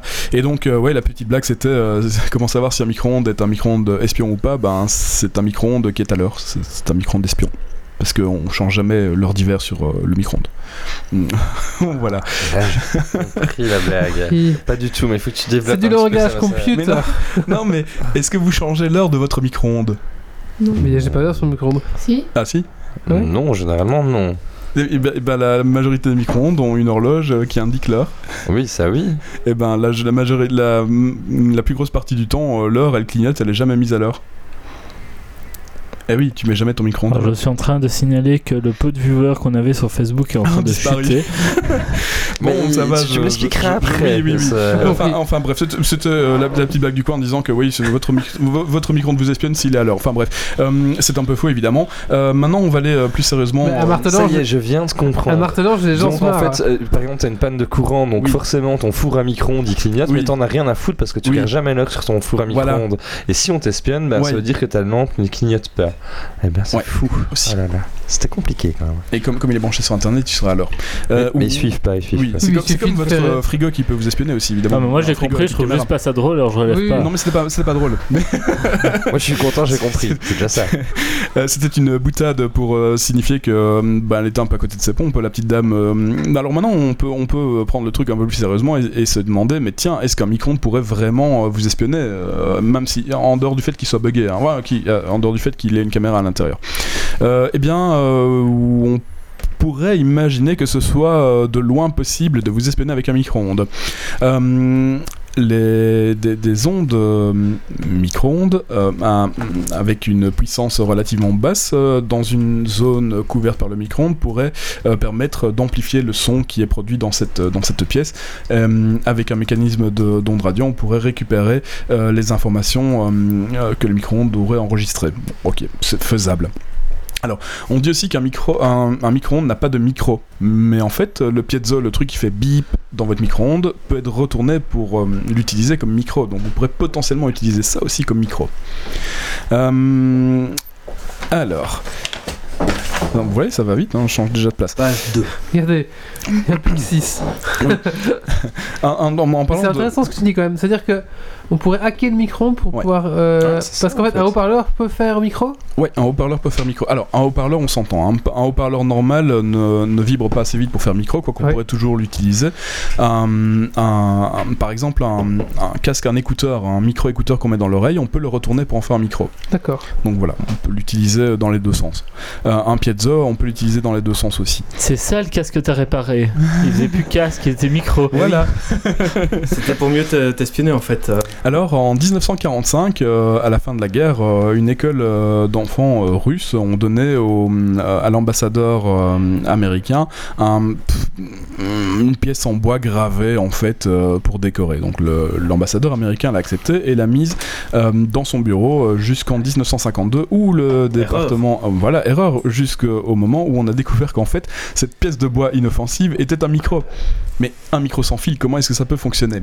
Eh bien, les, les Russes se retrouvaient dans un van à côté de, euh, de l'ambassade et envoyaient des ondes radio vers, euh, euh, vers ce micro, qui est un micro passif, et pouvaient faire vibrer, enfin, quand les ondes radio allaient vers ce micro-là, les vibrations pouvaient être récupérées, et donc du coup, on pouvait entendre assez précisément ce qui se passait dans la pièce. Forcément, c'est quasi impossible à détecter parce qu'il n'y a pas de fil, jusqu'à ce qu'on puisse détecter qu'il y avait des ondes radio dans tous les coins. C'est pas ultra pratique, dans une cage de Faraday ça passe pas, mais, mais bon voilà, c'est ça qu'on dit l'heure actuelle. Un, un- un rapport de la NSA en 2007 indiquait qu'il fallait faire très attention aux cadeaux que vous receviez des Russes, euh, même si vous étiez dans un hacker lab ou dans un workshop. Enfin, bref, voilà. Attends, le cheval de Troie, c'est pas nouveau. hein. Mais C'est pas nouveau, C'est clair. Mais bon, voilà, on se fait tous attraper, donc toujours faire attention aux pièces en bois gravées. Hein, donc, euh, C'était un cheval. C'était un cheval. Il est pas indiqué ici, mais ça aurait été vraiment marrant que ce soit un cheval. C'était pas, un- c'était pas un cheval de Troie, c'était un cheval de bois. Ils indiquent ici The Great Seal of United, Sta- of United States, donc je suppose que c'est euh, bah, plus ou moins comme le drapeau, mais euh, ça aurait été marrant que ce soit un, Un petit cheval, ouais. ouais, ouais. Euh, donc voilà, on, un micro-ondes peut effectivement euh, capter euh, des, des ondes qui se trouvent des ondes dans la pièce, mais c'est juste juste pas pratique à utiliser. Sachant qu'à côté de ça, votre téléphone peut vous écouter, votre, votre télévision peut vous écouter, votre frigo connecté peut vous écouter. En fait, le plus gros problème à l'heure actuelle, ce sont toutes les devices connectés, les devices de l'internet des choses, qui, qui, sont blindés de capteurs, qui ramènent un paquet de données et qui sont très très très peu sécurisés. Disons qu'il y a peut-être des moyens plus faciles que Voilà. le micro-ondes Ouais. que pour nous espionner, ouais. quoi. Donc on suppose que Conway disait que le micro-ondes, euh, l'histoire de micro-ondes, c'est ouais, s'il avait été piégé, évidemment. Oui, Ça- bah oui. Euh, voilà, c'est à peu près. Non Si, On est à la moitié, page, hein, mal. Est-ce ouais, qu'on ouais. pourra faire gagner des, des fours à micro-ondes à nos auditeurs Pour un micro-ondes piégé. Il faut déjà qu'il nous envoie une sonnette pour Marius. Euh, Par Et contre, alors, les, euh, les petites consoles vendues par euh, Wally, je dis à ça. fait. euh, C'est ça, la petite console, il y a des micros dessus, bien sûr. Ouais. Mais fallait pas Moi le j'ai dire. presque failli avoir la sonnette pour, euh, pour Marius, mais malheureusement elle est en mauvais état après les 6 heures brouettes. Ah, elle allait plus, du peu, coup. euh, ouais. En fait, c'est même peut-être parfois plus simple de, de trouver le passeport, le passeport, de- le mot de passe de la personne que, que d'essayer de la pirater. hein. parfois, c'est très simple. On lui envoie une page en, 1, 2, lui 3, disant, 4, 5, 6. en lui disant ouais, clique ici, Un tu petit vas voir, phishing, c'est top. voilà. euh, ouais, entrez votre mot de passe non utilisant machin, etc. Bon, voilà, un petit phishing, ça passe toujours bien. Votre connexion Euh, est endommagée. Cliquez et- ici. Et en entrez fait, euh, la règle de base de l'espionnage, euh, c'est à propos de faire euh, tout ce qu'une personne ne peut pas euh, attendre, en fait. Tout, tout ce qu'une personne, à- tout à quoi une personne ne s'attend pas. Donc voilà, dès que vous faites un truc hein, qui sort un peu de l'ordinaire, euh, en fait, il y a de très fortes chances que ce ne soit jamais repéré.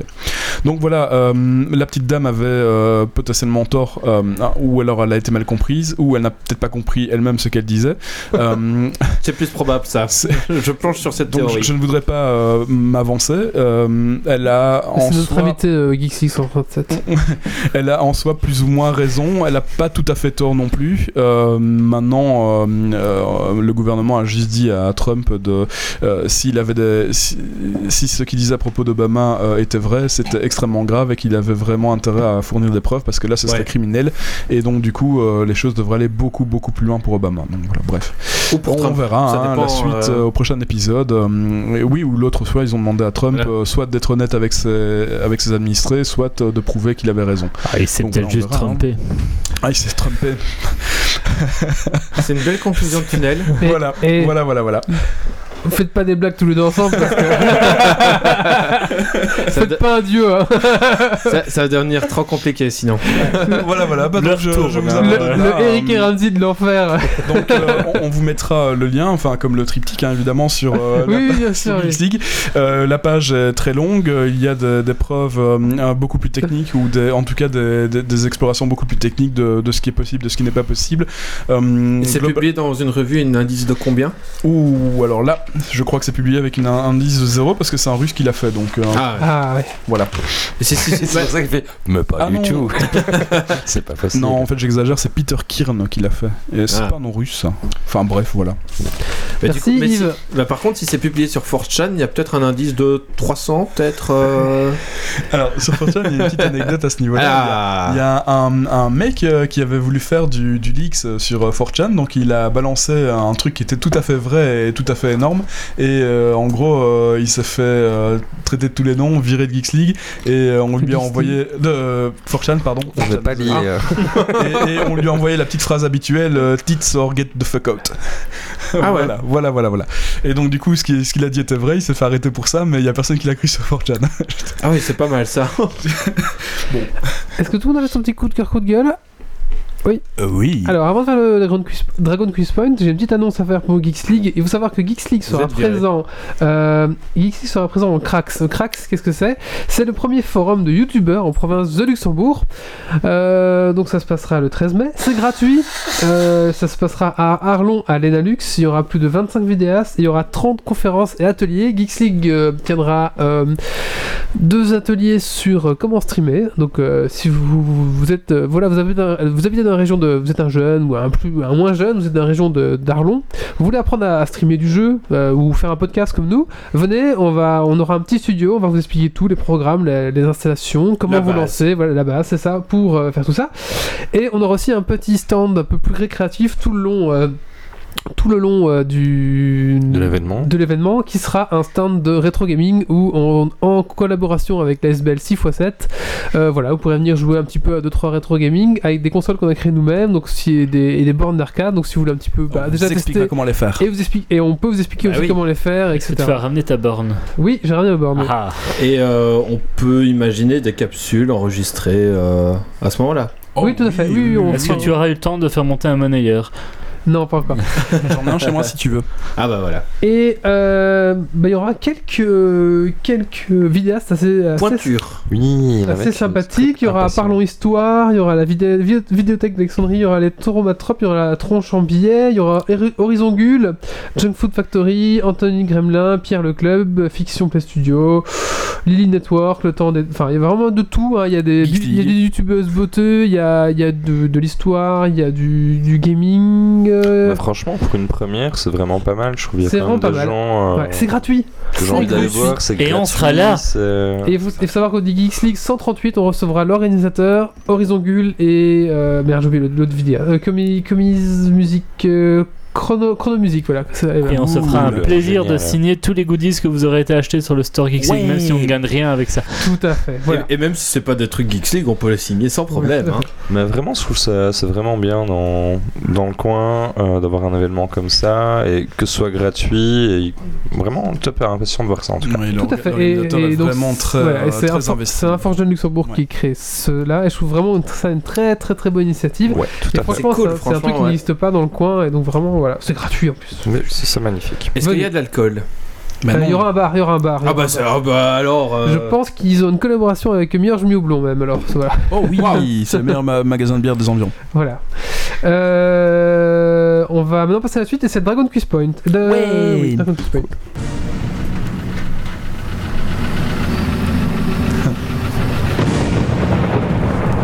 Des hommes, des défis, du suspens, des questions. Le dragon Kids Point. Es-tu prêt pour le défi? Et tu vas.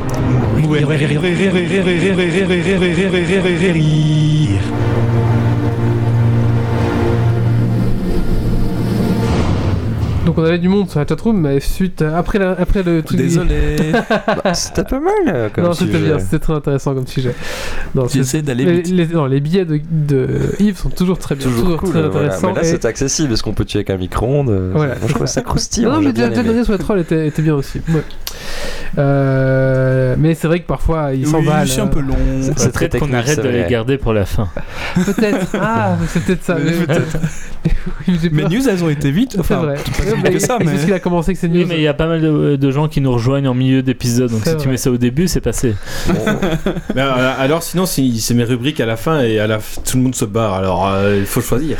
Alors, le Dragon Quiz Point. Qu'est-ce que c'est le Dragon Quiz Point? C'est une série de quiz tout le long de la saison 7. Euh, donc, à chaque fois, vous gagnez des points. Vous pouvez trouver sur notre page geeksleague.be slash live.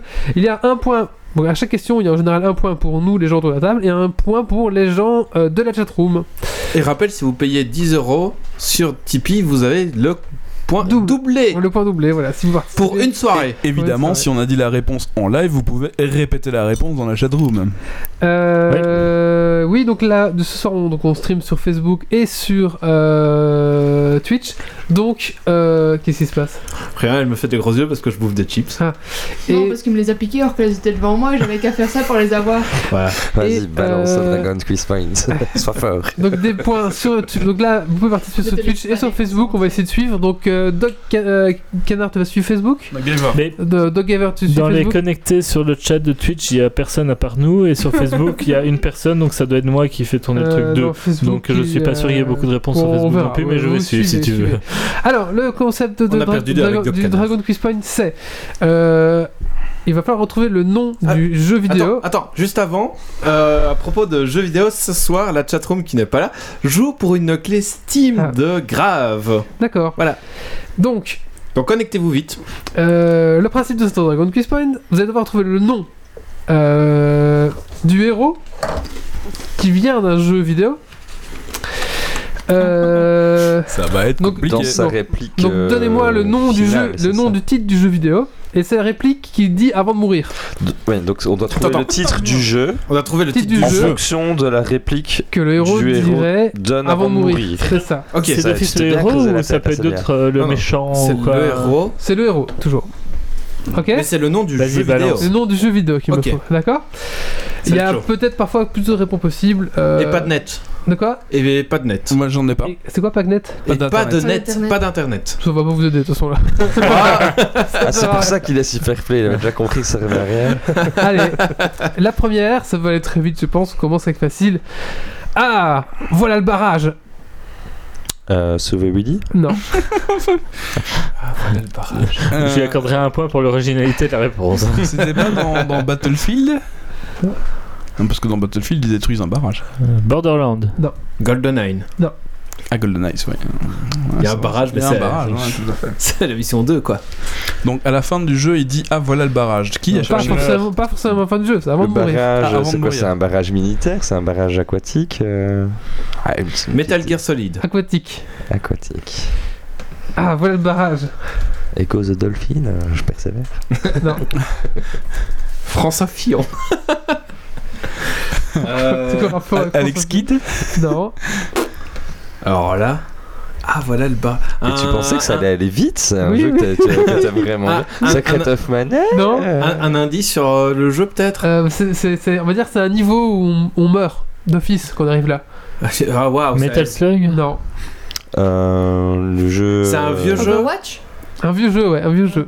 Un vieux jeu, oui. euh, géné- Warcraft génération de Yves quoi. Doom euh, Quake Non, génération de Yves, j'ai dit. Pong Quake 1, Quake 2, Quake 3 Non, non, non, non, personne? Non, vraiment Vas-y, pas. prends le point. Euh, Tortue Ninja. Oh Vous vous souvenez putain sur NES En plus, Mais il y a ils eu le un- disent pas ça Mais non, ils le disent pas, mais il faut imaginer le personnage qui fait Ah, le niveau du barrage Et puis en fait, tu meurs parce que le niveau du barrage. Oui, mais Pas ah, dit, donc- il faut s'imaginer. En plus, faut que- s'imaginer Ah, ce que toi tu t'es imaginé que le héros disait. Ça devient Ça va être compliqué cette histoire Donc on reprécise, le héros meurt. Mais il voulait des Et points Wally pour lui là. s'imagine ce que le héros s'est dit dans sa tête et on doit trouver Ah le jeu vidéo auquel c'est lié. Ah, Ça compte vraiment comme point pour Wally ça ou Et un euh, point pour Wally il veut vraiment avant le C'est moi ramasse qui fais miettes. des questions pour gagner des Mais oui, points. mais Ouais, des points là. Pas du tout, pas du tout. Allez, question numéro 2. Ah, en plus, il y a eu un, un bazar du grenier sur euh, Tortue Ninja justement. Mais oui, mais il euh, avait aujo- dit aujourd'hui. un truc que Oui. dit le gars avant de mourir, pas Oui. ce qui- que Wally s'est imaginé qu'il Pourrait disait. dire avant de C'est ça, quoi. Donc il faut qu'on pense en Parce fait que- à, à des niveaux hardos, Parfois, ou des, des passages oui, forcément tu vas mourir. Et qu'est-ce que tu pourrais dire le personnage à l'endroit où tu meurs des et c'est niveaux ou légendaire des événements ou des choses ou des machins. Ah ouais, d'accord. C'est très clair. Ok. Mais il faut aussi qu'on sache si tu as joué avec Marius pour savoir si t'as pris des choses en. Le deuxième, le deuxième, ça va être, ça va être plus facile, je pense. Oh tiens, elle est jolie cette fleur qui sort du pot. Mario Mario Ouais. Doc. Ouais, Doc. Euh, Super Ça, Mario World. T'aurais dû commencer par celle-là. en exemple. Oui, c'est ça. Un exemple, ça aurait été bien. On t'aurait moins accusé de tricherie pour avoir des points. Attends, je note les points. Il y a quelqu'un sur la chatroom finalement. Ouais, salut. Bah, sur je la suis pas d'accord, ça doit être Léon. Super Mario le titre exact. Ouais, c'est moi qui l'ai dit. Euh, ouais, ouais, non, c'est c'est tous, les- c'est tous les Mario. Ouais, hein, Faut en faire le. Il y a quelque chose Non, sur, non, non. euh, sur Facebook Et un point pour Gros Lion. Le Gros Lion. Ouais. Un point pour le gros lion. Eh oui, c'est le Bravo. sponsor, le roi de matelas qui nous rejoint. Ouais, hein Alors, deuxième, euh, troisième, peut-être prêt? Oui, troisième. Ouais. Oh, un bloc avec une tête de mort. Mario? Non. Sonic Tomb Raider. Un. Euh, Minecraft. Alex Kidd. Oui. Ouais. Joli. Ah, il doit en avoir plein de jeux où tu touches des blocs avec des têtes de mort, c'est Non. jamais bon. Hein. Non, non, c'est du frappe et du, du coup, c'est le mauvais. Faut pas frapper. Dans Faut Bomberman pas aussi, y a marcher ça. dessus. Dans hein. Bomberman Pour aussi. rappel, la chatroom peut dire la même chose que nous. Hein. Oui, oui. Attention, Donc le premier c'était Tortue Ninja, le deuxième c'était Mario, le troisième c'était Alex Kidd. Voilà. le quatrième. Tiens, il y a une valise qui glisse vers moi. Metal Gear Solid. Non. Hein ah oui, non, c'est la caisse. Une valise. Ouais. Il y a une valise qui glisse. vers Retour moi. vers le futur Il y a quoi comme jeu avec de valises Les incorruptibles. C'est ce que je cherche en fait. Euh, Un jeu avec une valise. Tintin Oui. Oh, OMG. ok, ça, ça, Ah ça- ouais. ça- ça devient drôle, là, j'aime bien. J'allais dire euh, Parce que Michael Jackson Il y a un niveau Moonwalker. avec la valise qui fait Ouais. et ça vous tue, voilà. Oh là là. Pas vu. Pas vu. C'est dur. Ouais, c'est méta. hein. oh putain. Tu dois la faire passer Donc, à euh, grenier. oui, euh, Attention, le gros lion, il peut redonner les réponses qu'on donne Oui. et avoir des points. Oui, hein. bien Ouais, c'est ouais, ça, ouais. c'est ça. question suivante. Euh, la cinquième. Tiens, ça bouge dans les hautes herbes et ah Pardon Tiens, ça bouge dans les hautes herbes et Jurassic ah Park. Non. Euh, Tu rock. Pokémon. Oui, Pokémon. Il y a eu un jeu Jurassic Park, hein, euh, Mais ça colle aussi. Ouais, mais c'est le- T'as dit qu'il pouvait y avoir plusieurs réponses. c'est vrai, mais je joue pas de jeu euh, sur Jurassic Park où il y a des trucs dans les hautes herbes. Du coup, un point pour le Si, gros sur lion. NES Euh, ou si, Super NES, euh, il y a eu un Ils truc sont pas cachés. Ouais. mm, mm, ouais. Donc un point pour le gros lion aussi. euh, Et un point pour ceci. C'est pas des steaks. Donc le gros lion, pour rappel, tu peux redire les réponses. Hein. T'es pas obligé de Donc dire. tu n'as pas Ah, encore redit. euh, T'as pas encore dit euh, Tintin. T'as pas encore Si dit. Tintin il a Ouais, dit. Tintin, t'as dit- tu l'as dit. Allez, mais tu peux redire Pokémon. Sixième question. Euh, ah, nous sommes sauvés. Voilà les militaires. Ouh Metal Gear Solid. Metal Oh, Slug. oh euh, Red Dead Redemption. Medal of Non. Honor. Si, Red Dead Redemption. non. Ah non, c'est pas les militaires. Ouais. Ouais, c'est- Moi j'avais une série avec ça où les militaires ils arrivaient et ils tuaient tout le monde. De mais c'est ça. C'était un truc avec des martiens. C'est un jeu vidéo. Hein. Un jeu vidéo. Mais Ah c'est ouais, pas de la je- triche, c'est les règles du Dragon Twist Point. Enfin, quoi. Je Il lis y a pas de règles. Euh, Il y a deux systèmes de points, un pour les chroniqueurs, un pour les gens sur la chatroom. Mais après, il peut avoir, il peut avoir de l'honneur. Et... c'est bien le premier en existe, 8 ans. Euh, attends, tiens, voilà les militaires. Spec Ops The Line. non. Bah si, à la fin. t'as- Ouais. GTA Mais là, c'est la mécanique, c'est vraiment le truc principal. Quoi. GTA Non. E.T. non. Euh, Alors, impossible. Final Fantasy. Ah, nous sommes sauvés. Voilà les militaires. Wouh Ça m'évoque tellement Mais de je films savais où t'as la pas. C'est pas un film, décision. c'est un jeu Street vidéo. of Rage. Jeu vidéo, ouais. Euh, Street of non. Rage. C'est euh, souvent, j'ai mis- enfin, c'est des policiers. Je sais pas. je- Il répète ce que dit à chaque Ah. fois. Oui. J'essaye. Civil War. Quel élève Non. es-tu Bon, allez, Euh, prends le point. Tiens, voilà les militaires. Oh. Canal BF, reviens s'il te plaît, on bug là. C'est ça, c'est facile pourtant celui-là. Ah Non, moi, on trouve pas. Honnêtement, tu as un point. au chat. Euh, Je t'ai mis le Half-Life. J'ai Ah oui, c'est juste, c'est juste. C'est ça m'a pas faux, c'est pas euh, faux. C'est vrai, c'est vrai. Oui, oui, tout à fait. Putain. Attention, On aurait pu trouver. septième question. Cette classe est trop forte. Je peux piocher une carte par. Hearthstone. Mais euh, Parce que Quand le, même. le démoniste peut se suicider. Ah, ok. très drôle, très drôle. bon, ben voilà, voilà. En fait, c'est juste le mot piocher carte. Hein, euh, Enfin, tu vois. Et un point pour euh, le gros lion. Question 8. 8. Une ombre, ça peut pas me tuer. Hum, Oula, il y en a plein. Ouais. Euh, Don't Starve. Euh, Dark- Oui, The- c'est bon. Ça, c'est bon. The Dark Knight. Starve. J'avais Tintin aussi en en tête. Les valises, elles ont tout est dangereux Ouais. Les cordes aussi, ça peut te tuer Tintin, il y, a- Tintin. y tout. euh, Don't Starve, c'est bien, ouais. T'avais pas- t'avais quoi en tête? Euh, Tintin, Ah ouais, Tintin. le euh, niveau avec le Yeti. Ouais. Attention, euh, question suivante. Minecraft. Bien essayé. Bon alors, je viens d'arriver et... Ah, ouais, ok, d'accord. Euh, Euh, H1Z1. Back to the Future. Ça pourrait.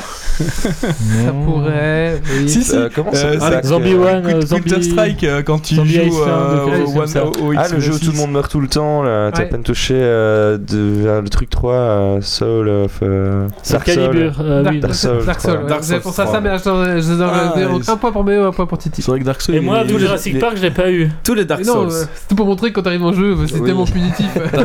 Est-ce qu'il y en a pas un qui a réussi à terminer Dark appuyé Souls avec une batterie Si, Moi, mais- je, je vois surtout qu'on favorise les anciens gagnants du Dragon Quest Point. mais pas du tout. Non mais dans H1Z1 tu peux vraiment atterrir gagné, et t'as quelqu'un qui a atterri avant toi, qui a pris une arme deux secondes avant toi, qui te headshot et là. Je crois que j'ai ce jeu-là à la maison. Faudrait que je regarde. Je sais pas. J'en ai trop. C'est H1Z1 King of the Kill. J'ai marqué H1Z. Il reste deux. deux- il reste deux. Il reste deux. Il en reste deux. Euh, bon, les pommes tombent vers le bas, donc je passe au deux. Ah, euh, The Swapper. coup de. Ouais. Non, comment tu Ah dis oui, I wanna be the guy. wanna I be wanna I be the wanna guy. be the guy. Ah, c'est pour Titi, c'est pour Titi, c'est pour Titi. Pas d'accord. I wanna be D'habitude, c'est moi qui vole les réponses. Oui, non, mais là, oui, c'est pour Titi. euh, Le point pour Titi. I wanna be the guy. Et Do you enfin, want to be my lover? Et enfin, le dernier. non. Le dernier. Super, voilà la troisième page. Euh, L'histoire Final sans fin. Fantasy. Non. Histoire sans fin. L'Advance troisième Tactique. page. Mais la Euh, troisième page de quoi Ah, les Simpsons, euh, Nightmare, euh, Ah. quand tu dois chercher les pages dans les rues et. euh, Oh, oh, Slenderman! Oui ça, Slenderman. Mais je connais pas ce jeu. Je je- sais pas ce Non, Tu dois chercher on dirait de 8 la pages. culture Oui, tu dois- faire, te chercher 8 pages dans la forêt et il faut pas que Slenderman te chope. En général, la troisième page, tu meurs. Sunderman, c'était pas. Sunderman, c'est pas un, un comics qu'il y a dans la hum, Non. collection Vega? Non, Vertigo? non. Euh, Peut-être, mais en fait, c'est un jeu vidéo qui est. Et en fait, si tu veux le télécharger, enfin, à l'époque, je sais pas s'il est sur Steam, mais à l'époque, tu devais aller sur un site un peu crade, un truc un peu grade, crade. Et quand tu téléchargeais, t'étais pas sûr de pouvoir de télécharger vraiment euh, Ah. Slenderman. Tu téléchargeais le point exe et c'était un peu, t'es là. Oups. Bon, je lance pour test. Euh, Bon, oui, donc, euh, euh, Slenderman, le lion. euh, euh, Slenderman, c'est bien le gros lion. ouais. Alors, récapitulatif des points. Wally 2 points, le gros lion 4 points, euh, moi 2 points, Doc Canard 1 point, Stacy 1 point, Méo euh, il avait, il Deux avait points. plus de points que ça, Trois. 3 points. 3 ou 4 3. Allez, 3, 3. parce que c'était deux fois. Ouais. Titi 3 points. Et, Eh, euh, Bravo les gars, parce voilà. que franchement c'était chaud. Hein. Mais c'était très bien parce qu'une fois que tu. Si t'as le jeu, si tu comprends pas le jeu, tu peux pas comprendre, mais quand tu comprends la, la référence, eh ben c'est c'est très drôle. Ouais. je trouve, c'est bien. c'est Et du coup, le gros lion, je t'ai envoyé ta clé Steam pour grave. Ouais, bravo mec. Voilà, bah GG. Euh, tu sais m'envoyer sur. Oui, euh, j'ai sauvegardé, Oui, il y a envoie-les-moi un parce Mac en que. plus. ok. Oui, et le gros lion, évidemment, tu nous envoies tes coordonnées, hein, comme ça on peut te contacter. hein. Oui, c'est bon, c'est envoyé. On On l'a les envoyé on les via Ah, Twitch. déjà En fait Wisp euh, directement? Ah ouais, c'est- mais c'est C'est trop de fort ça. The Graph, c'est ça? The, de grave. Grave. The Grave. G-R-A-V. Ok, Oui, la, bah, la tombe. GG à toi. Oh, si tu veux. Ah bah écoutez, ça va, on va donc clôturer ici euh, ce petit. Euh, T'as l'air déçu, euh, Doc. Non, je ne me concentre pas. Ah, d'accord. Mais j'y ai cru au début, mais non. Ok. Mais je considère quand même comme euh, Jurassic Park. euh. Il est effectivement déçu. Il est effectivement déçu. Allez, on va conclure ici le podcast. On vous rappelle donc Oh, qu'on est bonsoir tout le monde. sur euh, Tipeee. Donc si vous voulez euh, participer euh, financièrement à ce podcast, euh, voilà, 1, 2 euros, ça fait toujours plaisir.